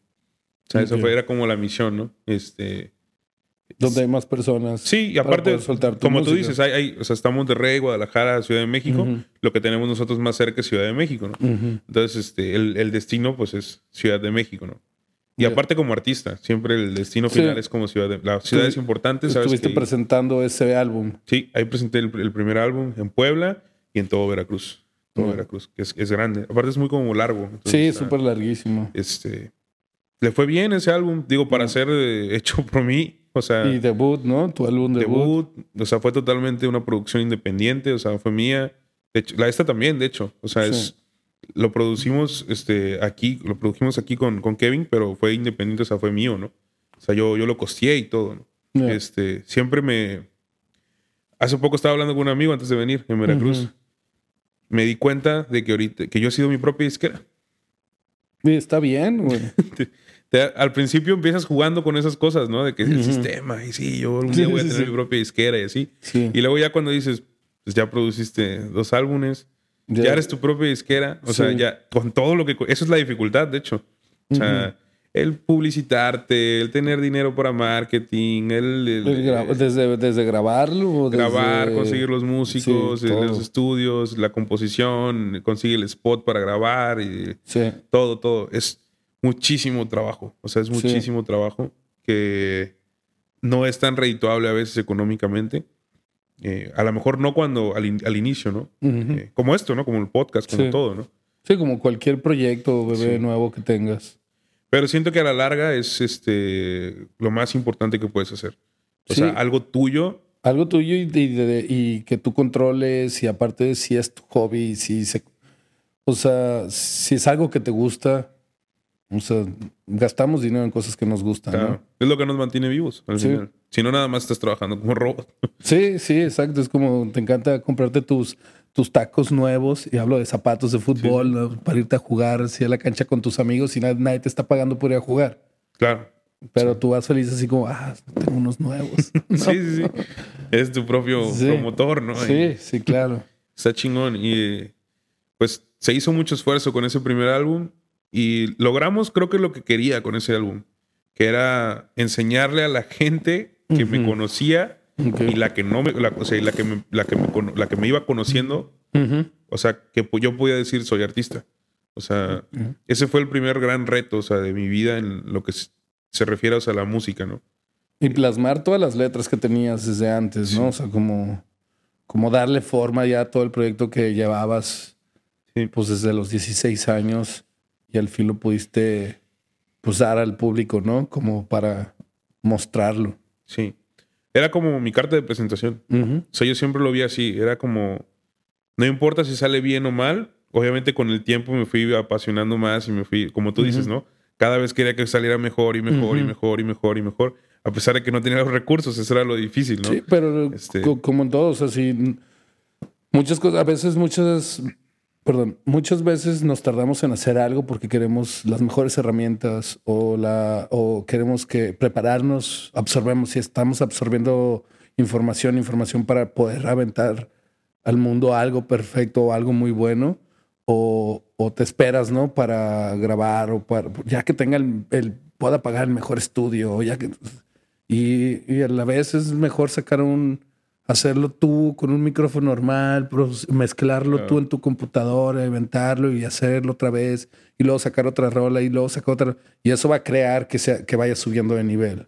Que esperarte a sacar solo un una cosa. Según tú, ya con el, todo el nivel, ¿no? Ya con todo el nivel y, no, y nunca va a ser así, ¿no? Y te perdiste lo más importante, que es eh, o sea, toda esta parte. O sea, que es la que es la parte divertida. O sea, que vas conociendo artistas, que te vas emocionando. Por ejemplo, en un podcast, ¿no? De que ahora viene un artista que me gustaba, ¿no? Ahora viene una persona que estuvo genial esta plática y no la esperaba, ¿no? O sea, eh, es lo mismo, ¿no? Si te, sí, si te quedas esperando tener todo, todo este, tiene un proceso. Y... Estaba ahorita en Cumbre un cineasta dando una plática. Me metí en una salita que hay ahí como de cine, donde proyectan este, películas cortos. Y está al, final, lo que más me gustó fue la plática, de hecho, del cineasta. La verdad, no, creo que se llama, apellidaba Benet, creo. Este, y de, al final dio como esa charla, ¿no? Donde decía eso, que si te llevas la, el, corto que sea o la película que sea a Cannes, por ejemplo, nadie, o sea, ahorita está como que todos estamos por la, la tecnología, todos estamos como muy obsesionados con que tiene que ser la mejor cámara, tiene que ser el mejor micrófono, tiene que ser que se, vea el mejor programa y el mejor este, Es que necesito unas luces grandísimas y necesito estos filtros y no lo puedo hacer porque no lo tengo, pero güey, o sea, aviéntate a hacerlo. Y él y él decía eso, o sea, de que si está chingón, si esa es la propuesta, o sea, estética también, o sea, de tu, de tu programa, o sea, de lo que sea, o de tu película, lo que sea pero al final nadie está, nadie está en Cannes diciendo este. No vamos a ver esta película porque no es en 4K. ¿Ya, viste? La grabaron con la, con la red Epic, bla, bla, bla. Sí, sí, sí. O sea, nadie está. Le pusieron este filtro y bla, O sea, es como, Al final lo más importante es el contenido. Sí. O sea, Exacto. O sea, la idea, el contenido, la historia. Que tenga una calidad básica, obviamente. Claro. Y el contenido es lo importante, güey. Eso es y la ejecución. Claro. Eso es, el contenido y la ejecución, o sea. Puede haber, no sé, pasa en el cine, pasa también en la música. Pasa muchísimo en la música. O sea, puede haber una, músicos que tocan chingoncísimo, o sea, que son grandes ejecutores, pero que su canción suena flat, o sea, que suena así aburrida, o sea, no. Sí. O sea, sí estás tocando muy chingón, pero pues ya, o sea, aparte de eso. De la creación, que, que las herramientas nos dan ese plus y que es una ventaja, claro, pero que no son todo. No. No son todo y que que no, no buscar excusas para no hacer las cosas, sino solo... Yo siempre he sido muy defensor de eso. Este, mis amigos, bueno, en la canción que sacamos ahorita, tengo un amigo que se llama Ángel, este, que es carpintero aquí, de hecho. Ajá. paso, juega fútbol conmigo de morro y nos encontramos ahora acá en Vancouver. Órale. Este, y me dice eso, dice, pinche, me dio un chingo de risa cuando hay una parte de la canción que dice... Eh, mi familia está muy preocupada, búscate un empleo estable, sienta cabeza En la de volar, ¿no? sí. Mis amigos me quieren, pero no me soportan. Y la verdad los comprendo porque a veces ni yo me soporto a mí, ¿no? Este... Y le, me dice Ángel, le dio un chingo de risa, ¿no? Este... Dice, me acordé, dice, cuando te peleabas con otro cuate que se llama Manolo, ¿no? Este, y con la mayoría de mis amigos, ¿no? Porque yo siempre he sido como muy... Mis amigos dicen que siempre voy como mucho a la contra, o sea, de las cosas. Y es que yo siempre he sido muy defensor de esta parte. O sea, me tocó a mí estar en una generación donde ya te decían exactamente cómo según tiene que ser todo. Todo. O sea, y le dan mucha prioridad a la ortografía, por ejemplo, ¿no? Este, y ahora tienes una generación de personas que escriben sin ningún pinche coma, acento, con cas. No, no, no, al contrario, muchos que hemos estado en la universidad, o sea, todo este todo este rollo, o sea, muchos escriben chingón, o sea, ortográficamente. Ok. Pero con poco contenido. O sea, te topas una generación que casi no ha leído libros, que casi no ha visto películas, O sea, o las películas que ven normalmente son las que le va dictando el algoritmo en Netflix o lo que te va poniendo, lo que te va dictando Hollywood cada temporada. O sea, se, se, fue como perdiendo esa parte de, o sea, de adentrarse más en lo cultural, siento yo. O sea, somos, nuestra cultura ya es muy pop. Que está chido, porque yo sí soy mucho de cultura pop. ¿Qué es? Ajá. Sí, sí. O sea, pero también al mismo tiempo. Pero hay otras cosas, pues. Hay otras cosas que siento que eso es lo que crea el arte. O sea, las cosas que son un poquito más profundas son lo, que desencadenan, o sea, los trabajos artísticos así muy, muy cabrones, ¿no? Sí. Y, siento que eso es lo que le está faltando mucho a, nuestra generación, ¿no? no, tampoco no estoy diciendo que yo sea el más grande lector ni nada. No, no, no, pero este tratas de nutrirte de, cosas. Trato no lo consigo a veces. Este, tengo una lista de libros que no he leído. Tengo una lista de películas que siempre he querido ver. Este, de la música, pues me veo obligado siempre. O sea, me obligo, ¿no? Este. Pero siento que eso es lo que está faltando, ¿no? Y que ahora siento que por eso hay tantas películas muy flat. O sea, tantas canciones muy flat, tantas bandas que dices. Pues yo, yo lo veo desde, no sé, desde las apps que nomás estás cada 15 segundos, es un video nuevo, 15 segundos, 15 segundos, 15 segundos en vez de darte una pausa y ver una película buena o leerte un libro, ¿no? Claro. O sea, prefieres estar así a punto de dormir, este, viendo una hora videos de 15 segundos a una hora de haberte leído un libro, güey. Claro. Y no tiene que ser precisamente un libro.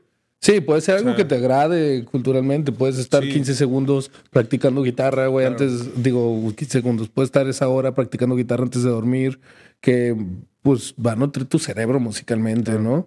Eh, puedes leer, güey, este, puedes, no sé, ver un, una, un buen producto audiovisual, y a eso le llamo una buena película, güey. Claro. Siento que es tanta información ya, está tan corta, que llega el momento donde, pues, tanta información diferente, tan, o sea, a pendeja, ¿no? O sea, es, sí, este, sí, sí, que no, terminas no, no sabiendo nada, ¿no? O sea, no absorbiendo nada. Sí, sí. O sea, a mí me pasa, o sea, e, esa parte que, pues sí, es que por eso, por eso uno va a la escuela y por eso las clases son de una hora, ¿no? O sea, porque es como en una hora vas a poder, va a poder penetrar un poquito más tu... Esta información este que te estoy tratando de enseñar, ¿no? Si, si, solo es así, 15 segundos, 15 segundos, 15 segundos, y nos estamos acostumbrando a que todo es rápido. O sea, sentimos que ya vimos un TikTok y ya, ya, ya soy carpintero.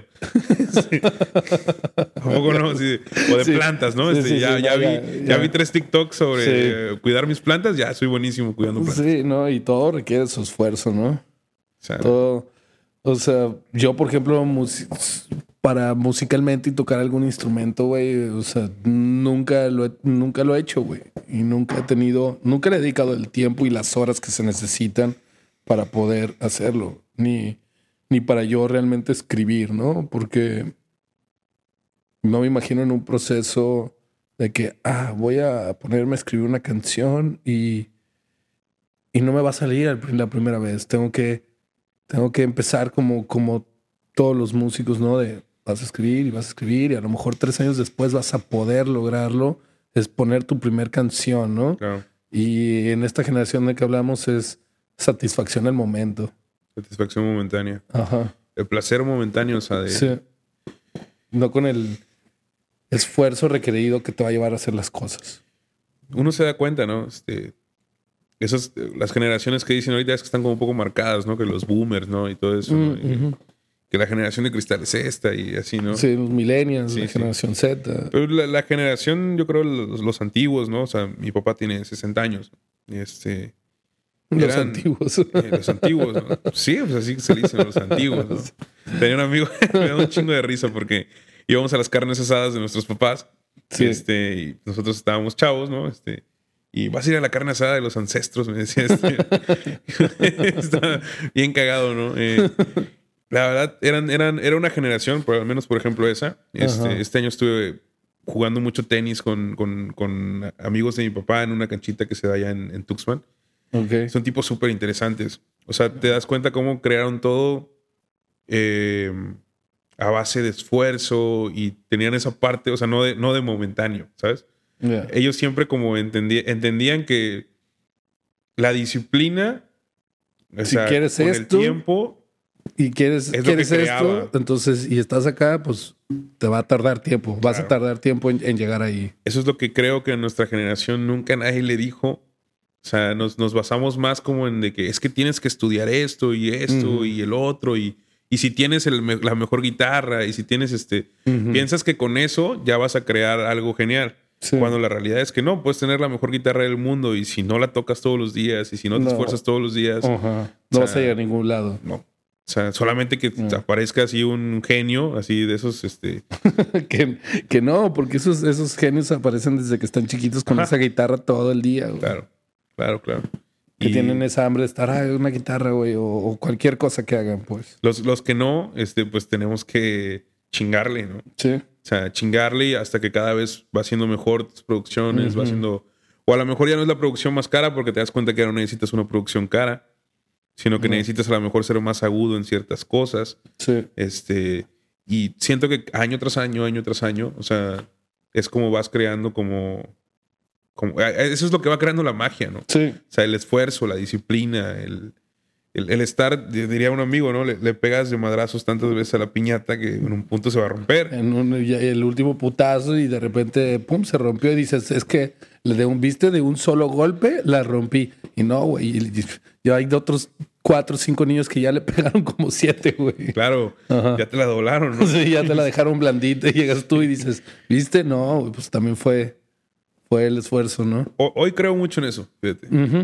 A lo mejor siempre había creído, siempre había sido como parte de mi discurso, pero hoy más que nunca creo mucho en eso. O sea, creo que si te invitan a, platicar a un podcast, o sea, si te invitan a para mí es bien importante, o sea, venir a platicar un podcast. O sea, a lo mejor hay gente que no sé, no le da tanto la, la no sé cómo decirlo, como importancia. La, la, eso, la importancia, o sea, y a mí como también me gusta mucho te esto de la comunicación, lo de la cámara, lo de te querer ser cineasta, siento que es sumamente importante, o sea, los podcasts, los este los programas, o sea, antes los artistas no sé, en los 80s, 70s, pues iban a un programa de radio, no un programa de, televisión, o sea, ahora estamos en otra época y pues los medios son diferentes. Son diferentes son ventanas, ¿no?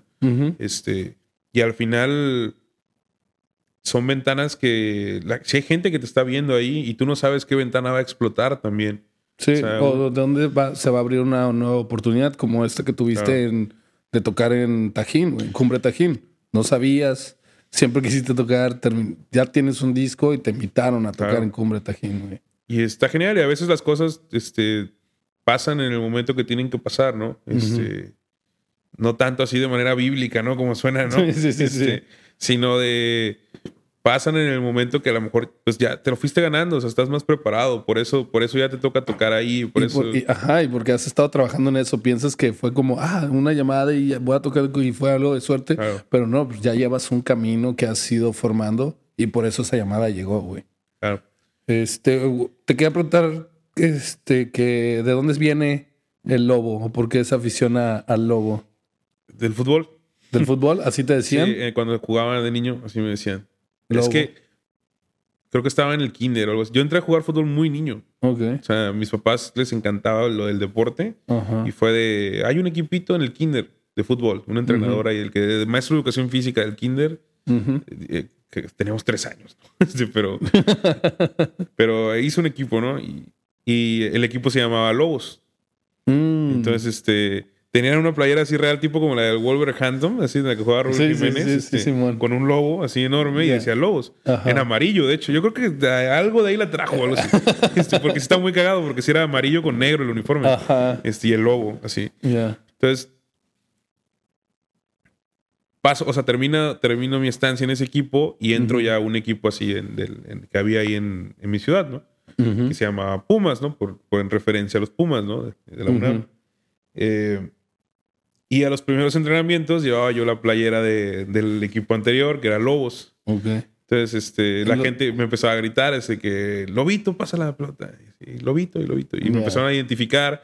se les hizo muy gracioso a los papás también, o sea, todos. Y como, ah, el Lobito. el, Lobito. Y el, entrenador me empezó a decir así también. Y estuvo como muy cagado porque pues ya todos me empezaron a decir Lobito, y Lobito, y Lobito. Y... regularmente sí pasa que por un, algún detallito que traigas en la ropa y ya de chico te llaman así. Se quedó y como que ya la gente, pues como que lo asociaba dentro como del fútbol. Aparte es como súper común tener como un apodo, ¿no? En el fútbol y así. Entonces como que se fue quedando, se fue quedando. A mí nunca me molestó, a mis papás tampoco nunca les molestó. Y aparte mis papás les decían, ¿qué onda, don Lobo? ¿Cómo está? Y así. Estaba, muy cagado. Y ya cuando estaba, por ejemplo, en la secundaria... Pues don Lobo. ¿Cómo se lo iban y lo saludaban? Sí. A huevo. ya luego en la secundaria, pues digo, cuando ya todos están bien revolucionados, ¿no? Este, te, buscan identificar, ¿no? O sea, con algo. Este Afortunadamente ya trae apodo conmigo, porque si no, luego te tocan unos. Sí, unos, unos apodos culeros, güey. sí, sí. En la secundaria ya son más. La banda es más sin corazón, güey. Súper sin corazón. este. Y me, ya, pues me empezaron a. O sea, todos me decían, eh, Lobo, ah, sí, del fútbol, Lobo. Y así, como que se extendió y se quedó. O sea, y ya. mucha gente, de hecho, pensaba que me apellidaba Lobo, ¿no? Entonces, este, en un punto. Y ya también yo o sea, no me daba flojera, pero ya era como. nunca me molestó, entonces era como de. Eder Lobo, ah, sí. Simón. Eder Lobo. Y cuando ya tuve que decidir, o sea, como cuál era iba a ser mi nombre artístico y así, pues no tuve que ni siquiera que pensar. Sí, ahí estaba, güey. Eder Lobo. Lo único que tuve que pensar era si quería que fuera nada más Lobo o Eder Lobo. Entonces, lo Eder Lobo está chido, güey. Lo dejé como Lobo porque siento que tiene como esa parte tanto de mi familia, o sea, es el nombre que me dio mi familia y luego pues es como que el nombre que me dio. Que pues, te ha acompañado, güey, ese chico. Y de ahí mismo, pues, viene el nombre del álbum, ¿no? El niño que gritaba lobo. Sí, ya después me sentí muy identificado. Niño que, el niño que gritaba lobo. Que gritaba lobo, sí. Ya después me sentí muy identificado con el, con el apodo, o sea, con el animal y con todo. O sea, es como, como siempre ha estado conmigo. Sí, güey. Siento que... Está muy cabrón pues todo el tiempo, o sea, ha estado. Se mamaron con eso de, hey, don Lobo, ¿cómo está? Sí, sí está chingón.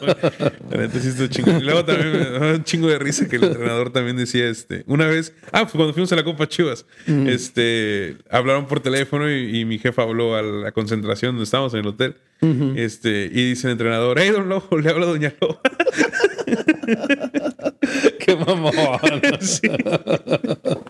y tú que ves y casual, ah, ok, gracias, ahí voy. Ah, un chingo de risa, mi papá.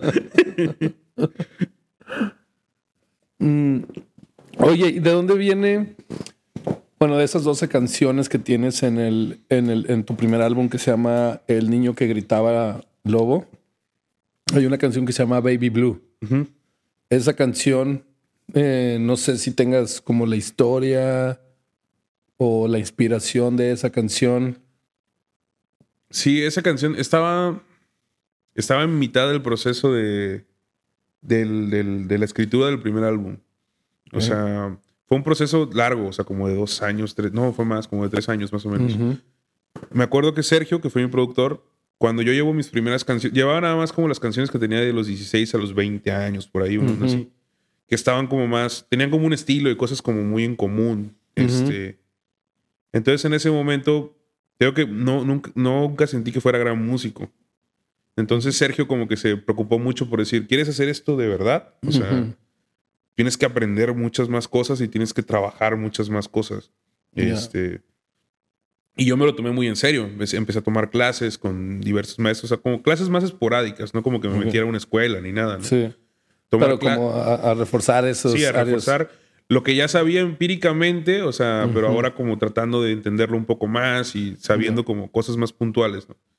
Entonces, estaba en un momento de descubrimiento muy musical, o sea, muy jugando con muchos sonidos y con la guitarra y con, aunque fuera de manera muy básica, estaba jugando con muchas cosas, ¿no? O sea, descubriendo cosas. Iba todos los, recuerdo, creo que una o dos veces a la semana con mi guitarrista, el que era el, el arreglista del disco, que era Abraham. Entonces nos quedábamos de ver en su casa para ensayar, eh, tocar canciones, ver si salía algo y así fueron haciendo como que muchas canciones. Entonces recuerdo que un día me estaba parando porque iba a jugar tenis. este, agarré la guitarra, no sé por qué, em, y empecé a tocar la melodía principal de la canción y me clavé mucho porque dije, aquí hay algo chido. Este, ya no fui a jugar tenis, obviamente, porque dije, no, ahorita no me puedo ya ir de aquí, ¿no? Este, nació la, la, melodía. Esa canción sí salió, o sea, no, no, no todas salen así de putazo, ¿no? Pero esa en particular sí salió, o sea, tenía toda, en dos horas ya tenía la canción. o sea, completa. O sea, ya nada más, en la noche llegué súper emocionado con Abraham y le dije, güey, traigo una canción nueva, güey, vamos a, a darle como el arreglo principal. O sea, Abraham le fue dando como el arreglo principal que se escucha la guitarra que está atrás. Este, quedó como súper bien. O sea, toda la noche estuvimos repitiendo y repitiendo y repitiendo, tomando caguama y todo, ¿no? Este, repitiendo la canción. Para que fluyera. Para que fluyera hasta que nos empedamos y ya, ya teníamos como el, duro de la canción. Tienes también otra de como seis minutos, güey. Este. ¿Del primer disco? Del primer disco. Sí, porque el, segundo disco no, más he escuchado la de, volar. A volar. Pero el segundo disco tienes una de seis minutos que es un el domingo de tres lunas. El domingo de las tres lunas. Está chida. Sí, también es como, sí, como pues lentita, así como baladita y luego tiene un punch. Sí tiene un punch en un rato y la otra es regresa a su ritmo. Sí, según yo tiene esa onda también así como un poquito como Radiohead, así como esa balada así extensa, ¿no? Este, mm, eh, eh, te digo que en ese punto estaba como muy influenciado por el Britpop, o sea, de, todos los estilos, o sea, desde, desde Beatles, desde Oasis, desde Coldplay, desde Radiohead, o sea, como que tenía como todos esos sonidos. Entonces como que me gustaban mucho las power ballads. Entonces, como que esa pues es una power ballad así como tal. Eh, y está así como un tanto, se siente pues un aroma medio depresivo en esa canción. Sí, sí, sí. Este hasta el, hasta el nombre, cuando vi, o sea, estaba viendo el álbum y estaba escuchando rolas random, sin, sin escucharlo, todavía no lo escucho así como eh, en, orden. Este, porque por algo ya no escuchamos los álbumes, creo que en estos últimos tiempos. No es de que vayas a la, a la a Mix Up. Sí. Te compres tu álbum y lo escuches, ¿no? Con la intención de escuchar. Ah, eh, ¿Te acuerdas de este álbum de Radiohead in Rainbows? Nomás, súper chingón este álbum. O, o, Pablo Honey, ¿no? Sí. Que, que, están, o sea, hay álbumes que recuerdas como completos, ¿no? Como, hasta la portada, ¿no? Hasta la portada, o Molotov, ¿dónde jugarán las niñas? y, y, y, te sabes hasta el orden de las canciones y todo. Ahorita creo que estamos en una época donde es Spotify, quiero escuchar esta rola y ya no, y ya no escuchas el álbum completo, güey. Entonces yo estoy como regresando a ese momento de decir, no voy a escuchar el álbum completo. Y luego ya escojo como, pues ya dices, ah, pues estas son las rolas que más me gustan y todo, pero sí, por lo menos una vez escuchar el álbum completo y ya no, ya no ir como a, los artistas de que, ah, sacó un nuevo disco y ya, esta, esta, o voy a escuchar las que más escuchadas, las que más reproducciones tienen. Eh, todavía no lo he hecho con el tuyo, pero estuve así como, a ver, este que tiene este nombre curioso de un domingo de, tres lunas y dura seis minutos. A ver qué, qué onda con esta, güey. Y se me hizo chida, güey. Se me hizo chida. Esa canción estuvo muy chida, tiene una historia muy cool porque empecé a escribirla en Puebla, de hecho. Y creo que fue, no recuerdo si fue de las veces que iba a ver a mis amigos o que había tocado o algo así en Puebla. Eh, recuerdo que estaba bien crudo. Este, entonces empezó por ahí la melodía principal de una historia que tenía yo personal. Eh, y me la llevé para Jalapa y en Jalapa la terminé de, de, armar. Y fue saliendo poco a poco y sí, es, es, de las canciones que más me gustan, o sea, del primer álbum, de hecho. Este, se siente muy completa, aparte todo el, el arreglo que le hizo Abraham a la guitarra, la segunda guitarra que se va integrando poco a poco, está muy cool. Eh, está como depresiva, pero tiene ciertas frases como esperanzadoras también. Sí, y tiene un punch ahí fuerte. sí, el, punch del coro cuando van entrando las guitarras está muy cool. Este, se siente como una balada rock muy cool, siento yo. Eh, me gusta mucho. Y ahora en tu nuevo disco tienes también como todo ese estilo a volar o es más tiene su montaña, su montaña rusa. Es una montaña rusa. Este, este álbum sí. Cuando hago el acuerdo con Kevin, recuerdo que le marqué a un amigo para decirle, oye, fíjate que tengo esta oportunidad. Y me dice, güey, pues este. Haz, o sea, haz lo que. O sea, nada más vas a tener una, me dice. O sea, haz lo más loco que se te ocurra. Me acuerdo que me dijo, o sea, haz este. O sea, crea algo diferente y no te vayas por la segura, pues. Sí, exacto. O sea, y fue un gran consejo porque en ningún momento pensé, como tengo esta oportunidad en este gran estudio, voy a sacar lo más comercial que podía sacar o repetir lo que había hecho en el primero, que ya me había salido bien, pero ahora con este estudio a lo mejor lo puedo llevar a otro nivel o algo así, ¿no? Al contrario, fue como de quiero que se siente la evolución. O sea, como Quiero artista. hacer otra cosa. Quiero hacer otra cosa. Quiero hacer que, o sea, sí, sí quería provocar una evolución, o sea, artísticamente. Y se fue conjuntando con todo. O sea, Canadá también te da esa parte, ¿no? O sea, de el aroma que tiene aquí, ¿no? La ciudad, o sea, está muy loca, ¿no? Entonces, este, te va llevando, o sea, aparte del COVID y todo, me fue llevando como por diferentes paisajes. Eh, Volar, por ejemplo, es una canción que es muy, pues, irónica, ¿no? O sea, muy divertida. Sí. O sea, la Ca- música sí, que tiene está, está cool. Está cagada la rola. sí está cagada, o sea, y me gusta mucho. Te digo, pensé que no, no le iba a gustar mucho a la gente y resultó que sí. O sea, la aventaste, como decías, ¿no? Que la aventaste con un poco de miedo. Sí. Y sabía que era la que tenía como más, según yo, o sea, porque así lo pensamos así. Cuando la escribimos, sabíamos que era el primer track, o sea, de- del álbum. Porque Ok. quería yo que fuera un- un- una primera canción que tuviera un punch muy fuerte. Ok. Eh, hay un disco de Andrés Calamaro que me gusta mucho que se llama Alta Sociedad. De hecho, creo que es el más famoso de Andrés Calamaro.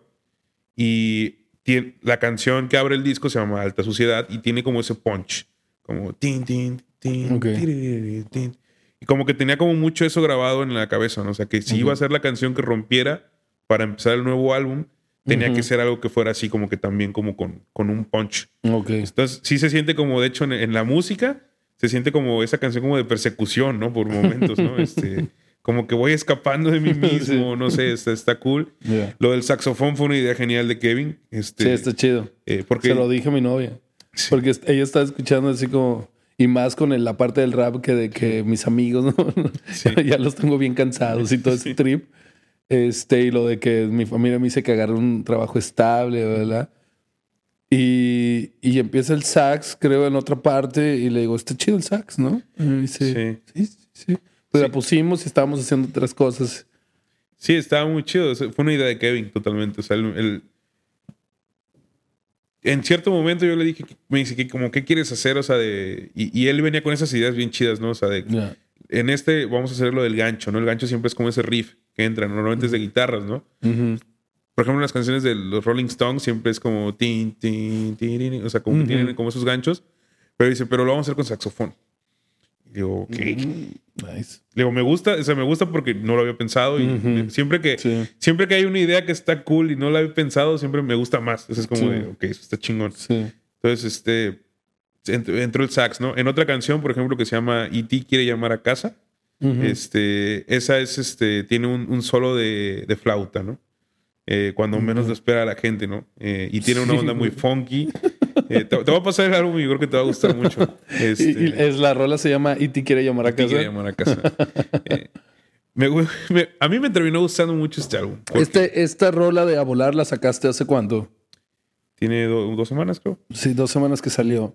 ¿Y la siguiente rola que vas a aventar? Ahorita vamos a terminar de sacar volar por todas las ventanas que existen. O sea, en, en TikTok la voy a intentar sacar. La voy a sacar también en, en YouTube. Ok. Y me voy a esperar, yo creo, para sacarla en Spotify. O a lo mejor la saco ya como single. Apenas estamos como Ujú. decidiendo eso. Lo que queremos es como aprovechar todas las ventanas que hay. Y darle como espacio a cada ventana. Darle como espacio. Pero tampoco no voy a tardar tanto para sacar las siguientes. Entonces, Ok. este, yo creo que en unas tres semanas más o menos voy a sacar la siguiente canción. Ok. Que se llama Pasado de Moda. Ok. Este, ese, ese videoclip lo grabamos en- enteramente allá en Veracruz, allá en Ah, Tuxpan, ok. donde soy. Ok. Eh, la canción la grabamos acá, pero el videoclip lo grabamos allá. Ya. Este, pasado de moda, por ejemplo, es, es muy diferente a volar. Eh, pasado de moda es como un folk acústico. Entonces, este, a la gente también le gusta mucho, los que han escuchado les gusta mucho esa, porque dicen que se asemeja más a lo que hacía antes, porque se escucha, obviamente es una es folk, no es una guitarra. Ujú, Este, son, es un juego de guitarras y algunas percusiones muy leves, ¿no? Este. Y les gusta mucho porque la letra, la letra es muy, muy personal. Este, o sea, es como, como una declaración, o sea, de, de, de mi sentir como artista o más bien como persona, o sea, de, como, como de mí mismo, ¿no? Ok. Eh, y está como muy, muy personal. O sea que ya estás pasado de moda. Pasado de moda. Yo siempre he sentido que he estado pasado de moda. O sea, no que, no que he pasado de moda, porque ni siquiera me he puesto de moda. Más bien que, que, o sea, siempre he sentido que soy, soy un tipo como old fashioned, ¿no? O sea, como Ok, le dicen acá. Sí, ¿no? sí, sí. Este, porque pues no, siempre me, o sea, estaba de moda alguna música, no sé, hace 10 años, Ajá. estaba de moda One Direction, no sé. Y realmente yo estaba checando canciones de Bob Dylan y de Nirvana y así. o sea, estaba, me interesaba más como eso, ¿no? No me voy tanto realmente yo por lo que esté de moda, sino más bien por lo que me está gustando en ese momento. En ese momento. No importa que esté muy, muy dispar. ¿no? Sí. Este, no sé, se pone de moda el vodka de tamarindo, y, pero o sea, real- realmente a mí lo que me gusta es el mezcal. O sea, lo, Ajá. me emociono con eso y lo empiezo como a descubrir, ¿no? O sea, Sí. y eso me pasa con la música y con las canciones, o sea, con, con el arte, o sea, con las Sí. películas. De eso habla también un poquito, o sea, como de, de pasado de canción. moda, como ser, como ser old fashioned, ¿no? Este, O sea, el plan de, del disco es ir, libera- ir poco a poco liberando dos, las dos, tres, cuatro, cuatro- Son cuatro canciones con cuatro videoclips. yo creo que van a ser como seis. Seis, con seis videoclips. Yo creo que sí. Y de ahí ya aventar el, el disco completo a, a Spotify. A lo mejor hasta cuando terminemos de publicitar el último videoclip, o a lo mejor en el, en el medio o sea, de, eso, puede ser que ya lancemos todo el álbum. Porque también hay canciones, así como el Domingo de las Tres Lunas, que la gente las va descubriendo. Sí. Y que con eso también yo es un termómetro. O sea, la gente te va diciendo, oye, esta canción está muy buena, ¿eh? Ajá. Eh, y tú te vas dando cuenta, ¿no? Digo, a, ve- a veces eso pasa con los Sí, álbumes. Tú, sí. Hay una canción que te gusta un chingo y que a la gente no le llama la atención. Sí. Este, y hay alguna ¿Y tú, canción... y tú tienes ahorita dos videos, dos videoclips grabados o ya tienes? No, tengo uno, dos, tres. Creo que son cuatro. De, de, la, de cuatro, nuevo. de cuatro rolas del nuevo álbum. Cuatro- Ok. El álbum está listo. Y Sí, sí, está- sí. El álbum ya está listo, cuatro videoclips listos. O sea, ya estás bien avanzado, ya nomás es como. Ya nada más Aventarlos, estoy como pues. ir aventando poco a poco. Y ya quieres producir otros dos videoclips aquí. Sí, yo creo que van a ser otros dos que voy a producir aquí. Voy a ver si... Es que te- grabamos mucho material. Primero aquí en Vancouver y luego grabé ahorita que fui por allá, para Veracruz. Ok. Entonces como que completamos algunas cosas.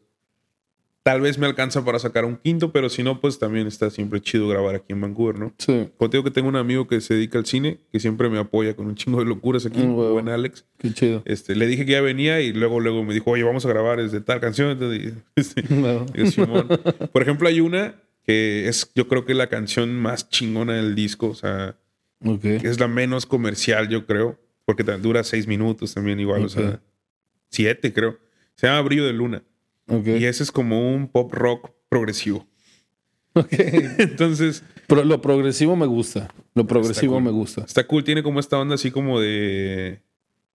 eh, ¿Cómo se llamaba la banda que tenía Phil Collins en los ochentas? ¿no? Como- tío, es como... Tiene mucho como esto de los 70, ¿sabes? Como lo progresivo, un poquito como Rosa y Pink Floyd, pero sin irse tanto como a los rockeros, sino más como un poquito más pop.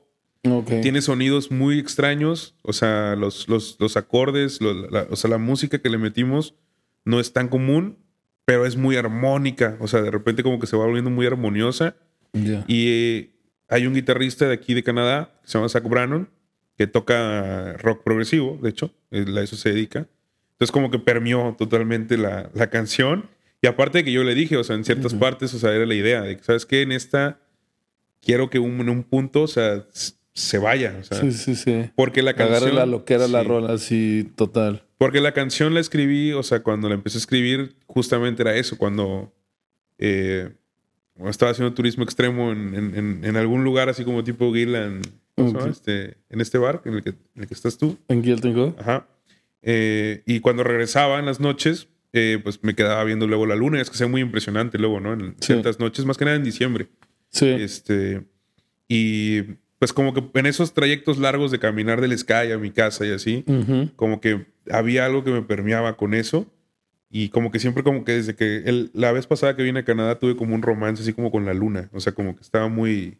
De hecho, sacaba las piedritas que tenía a cargar y así, ¿no? No sé si funcione o no, pero era como Ya, ya, ya. Los, los cuarzos. los cuarzos, este. Este, sí, sí se ve chido aquí. La otra vez iba caminando por Chinatown y, y, y nomás la luna estaba bien abajo, güey. Bien abajo y así súper gigante. Y yo así, wow, güey. Qué Sí. cabrón, güey. Nadie, nadie lo está viendo. Sí. Así. No, y luego en diciembre ya ves que oscurece a las 5 de la tarde, ¿no? Sí. Y ya la luna ya se ve así como... O sea, y está... Fue algo que me permeó mucho. Y salió la, la canción, Brillo de luna. Brillo de Luna. Y te digo que aparte, como terminó siendo como pop rock progresivo, Ok. cuando la... Cuando la... Cuando canté, Bueno, cuando fuimos este, poniendo las guitarras y todo, este, Kevin, o sea, mi productor se impresionaba mucho, así como de que, ¿qué madre es esto? Me dice, está bien cabrón, y yo, sí, está bien loco. Y cuando grabé las voces de esa canción, fue esa, o sea, esa no hubo ni duda, o sea, en la primera toma así fue... no le vamos a mover ya nada más a... Chido. O sea, y me gusta mucho esa canción. O sea, yo creo que todos coincidimos. Los que estuvimos, o sea, los que hicimos el álbum fue la que más nos este. Las que todos coincidieron que más les agradó. Sí, más que les agradó, ¿no? Eh, no sé, es muy poco, yo creo, comerciable, yo creo. Porque ya es muy difícil que hoy en día la gente se siente a escuchar siete minutos de una canción de un güey que está hablando de la luna. Pero pues, ¿qué importa, no? Sí, no, o sea, eso no, me importó, ¿no? Digo, al final yo también voy descubriendo mi público. Siento que estoy como en esa etapa de mi carrera. Eh, estoy como descubriendo qué tipo de artista soy, o sea, cuál es mi género. Este, siento que mi música en cierto punto llega a ser como música de carretera, ¿sabes? Eh, o sea, necesitas darle, o sea, necesitas estar ahí en el espacio y lugar para escuchar esa canción. O como ahorita que estás diciendo, ¿no? Que estabas este, aquí haciendo algunas cosas y la dejas de fondo, ¿no? Sí. Eh, es ese tipo de música. O sea, no es una música que sea de relleno. ¿Sí me mm, explico? O sea, porque... Es diferente. Es diferente, que realmente la estás escuchando. Claro, necesitas darle el tiempo, o sea, para escucharla, para sentir como los sonidos, los, las frases, o sea, no sé si toda la gente quiera hacer eso ya, o sea, porque como tú dices, eso era parte del mix-up y de todo eso. Sí, pues yo siento que lo progresivo de repente sí regresa, güey. Hay una banda que es de mis favoritas, güey, como eh, Porcupine Tree. Ok. Es un rock progresivo, progresivo y a veces muy pesado, pero hay otros álbumes muy, muy progresivos que a mí se me hacen increíbles. Son unos viajesotes, güey. Sí. Este, por ejemplo, el primer, la primera rola del disco de Black, eh, de Black Keys, eh, ¿cuál es? ¿Cuál es, es el último disco, güey? Turn Blue, creo, es el último disco. Bueno, sacaron uno antes que se llama, digo, después que se llama Let's Rock. Uno antes de Let's Rock es Turn Blue. Y la primer disco, la primera rola se llama The Weight of Love. Y esa rola, güey, pues de Black Keys nunca han sido progresivos, güey, en su vida, güey, nada, ni una sola rola han tenido progresiva. Y la, esa rola Está así súper Pink Floyd y de acá, güey. Súper chida, güey. Súper chida. y nadie, y nadie, no sé, güey. Nunca he visto que nadie le dé la importancia a esa rola y para mí es como, wow, la mejor que han sacado, güey. Sí. Son esas joyas que uno se va encontrando en, las, en, las, buenas bandas. Aparte siempre hay. The Black Keys es buena banda. Sí, sí, de mis favoritas, güey. Estaba viendo, de hecho, que tienes aquí. Esa, yo tenía esa foto en mi Facebook. también, también es otra de mis pinches bandas favoritas, güey esos güeyes. Oasis fueron, yo creo que mi influencia principal. Sí, ya me encantaban, güey. Me encantaban, güey. Nunca los vi en vivo. Ni los vamos a ver. Y ojalá estos malditos egocéntricos, güey, se, junten una vez más, güey. El, otro, el otro día estaba, viendo una entrevista de Noel Gallagher que estaba. Este, siempre son divertidas las entrevistas de Noel Gallagher. Y decía: Es que ya dije que sí nos vamos a juntar si, me dan 100 millones de dólares. Pero lo dice con seriedad, así. o sea, es que no es broma. Dice, si me dan 100 millones de dólares, sí, banda. ya ustedes saben si, quieren, ponerle 100 millones o no. siento que en algún punto pueden conseguir esas cosas. Son esos, ese tipo de vatos que... Que son unos mamones de cagada, güey. Son unos mamones de cagada, pero son increíbles. Su música es increíble, pues. A mí me gustaba mucho su actitud. Este pues de super rockstars, güey, pero British, no como, no rockstar estilo... Sí, no, no había glamour en, el... sí, sí. Como el otro, ¿no? Sí, sí, como... No como el glam rock rockstar que destruía hoteles y, y estilo Ozzy Osbourne de así de, de desmadre, güey, ¿no? Sino estos güeyes... Pues sí, sí eran un poco desmadrosos, pero era otro estilo, güey, totalmente. Sí, totalmente. Eh, pues quería finalizar, Eder, güey, con que vas a empezar a tocar, vas a empezar a tocar aquí en la ciudad, güey, pero vas a empezar, vas a tocar rolas del álbum pasado y, las nuevas rolas, vas a hacer como tus gigs que vienen en esta ciudad, vas a mezclar los dos álbumes o te vas a dedicar a tocar el puro nuevo álbum, ¿cuál es el plan? Me gustaría empezar a tocar el, nuevo álbum, o sea, gran parte del, nuevo álbum porque está muy chido. Este, de hecho, cuando estamos haciendo el álbum, es algo que le dije a Kevin, que iba a ser muy difícil que, pudiera tocar esas canciones en vivo sin toda la banda completa, porque dónde voy a sacar un saxofón y dónde voy a sacar una flauta y todo, ¿no? Lo chido es que quedaron pistas muy chidas y ahora también eso como que está de moda, ¿no? Ayuda, sí. Tener una buena pista con un buen show y combinar un show con tu guitarra, con todo eso, puede hacer un show que sea muy completo. Entonces, ahorita es un, reto, o sea, es un reto como armar como el nuevo show. Allá en, México lo empecé como a rearmar. Eh, estaba haciendo como una combinación de las dos cosas y creo que me gustó. O sea, ahora vengo como a perfeccionarlo. Y yo creo que sí, va a ser como agarrar como el duro del, del primer este, del primer álbum, que sí hay canciones que son como muy, muy este, melodiosas y que se siente mucho la guitarra, o sea que lo puedo hacer con mi propia guitarra y agarrar pistas más que nada del segundo álbum y lo que pueda tocar con banda o sea, en, el segundo álbum. Voy a ver cómo, cómo lo combino, pero yo creo que sí va a ser como un, mix de los dos. De los dos álbumes. Y siempre me gusta agregar un par de canciones que me gustan, o sea, en general. Eh, y siento que este álbum da para encontrar algo extraño ahí que meter. Entonces, no sé. Me gustaría intentar, pero sí. Yo creo que algo de los dos sería chido. Oye, ¿quieres dejar redes sociales para que la banda sepa dónde escuchar tu música, dónde seguirte en Instagram para ver cuando vayas a tocar en algún lado aquí en la ciudad? Sí, en, en Facebook estoy como Erlobo Music, en Instagram estoy como Erlobo, en Twitter estoy como Batwolfy, en TikTok como Erlobito. Eder Lobito en TikTok. TikTok. son, son ventanas diferentes. Entonces. Eh, y en Spotify, en Apple Music, en todos lados, estoy como Eder Lobo. En YouTube, igual como Eder Lobo Music. Ahorita vamos a subir todo por ahí. Y yo creo que ya se van a subir los singles, yo creo, en, Spotify. Y esas son, son las redes. Entonces, es, pues ahí siguen, que la banda te siga ahí en Instagram para cuando subas el nuevo single de, del disco, para que lo escuchen. La próxima va a ser pasado de moda. Ahorita escuchen Volar. Está su videoclip en Instagram y en Facebook. Y próximamente, no tarda mucho en, YouTube. Yo creo que este domingo lo subimos. Ok. pues bueno. Ya está. Pues salud, carnal. Salud, hermano. Un gusto tenerte aquí, cotorreando, güey. Muchas gracias.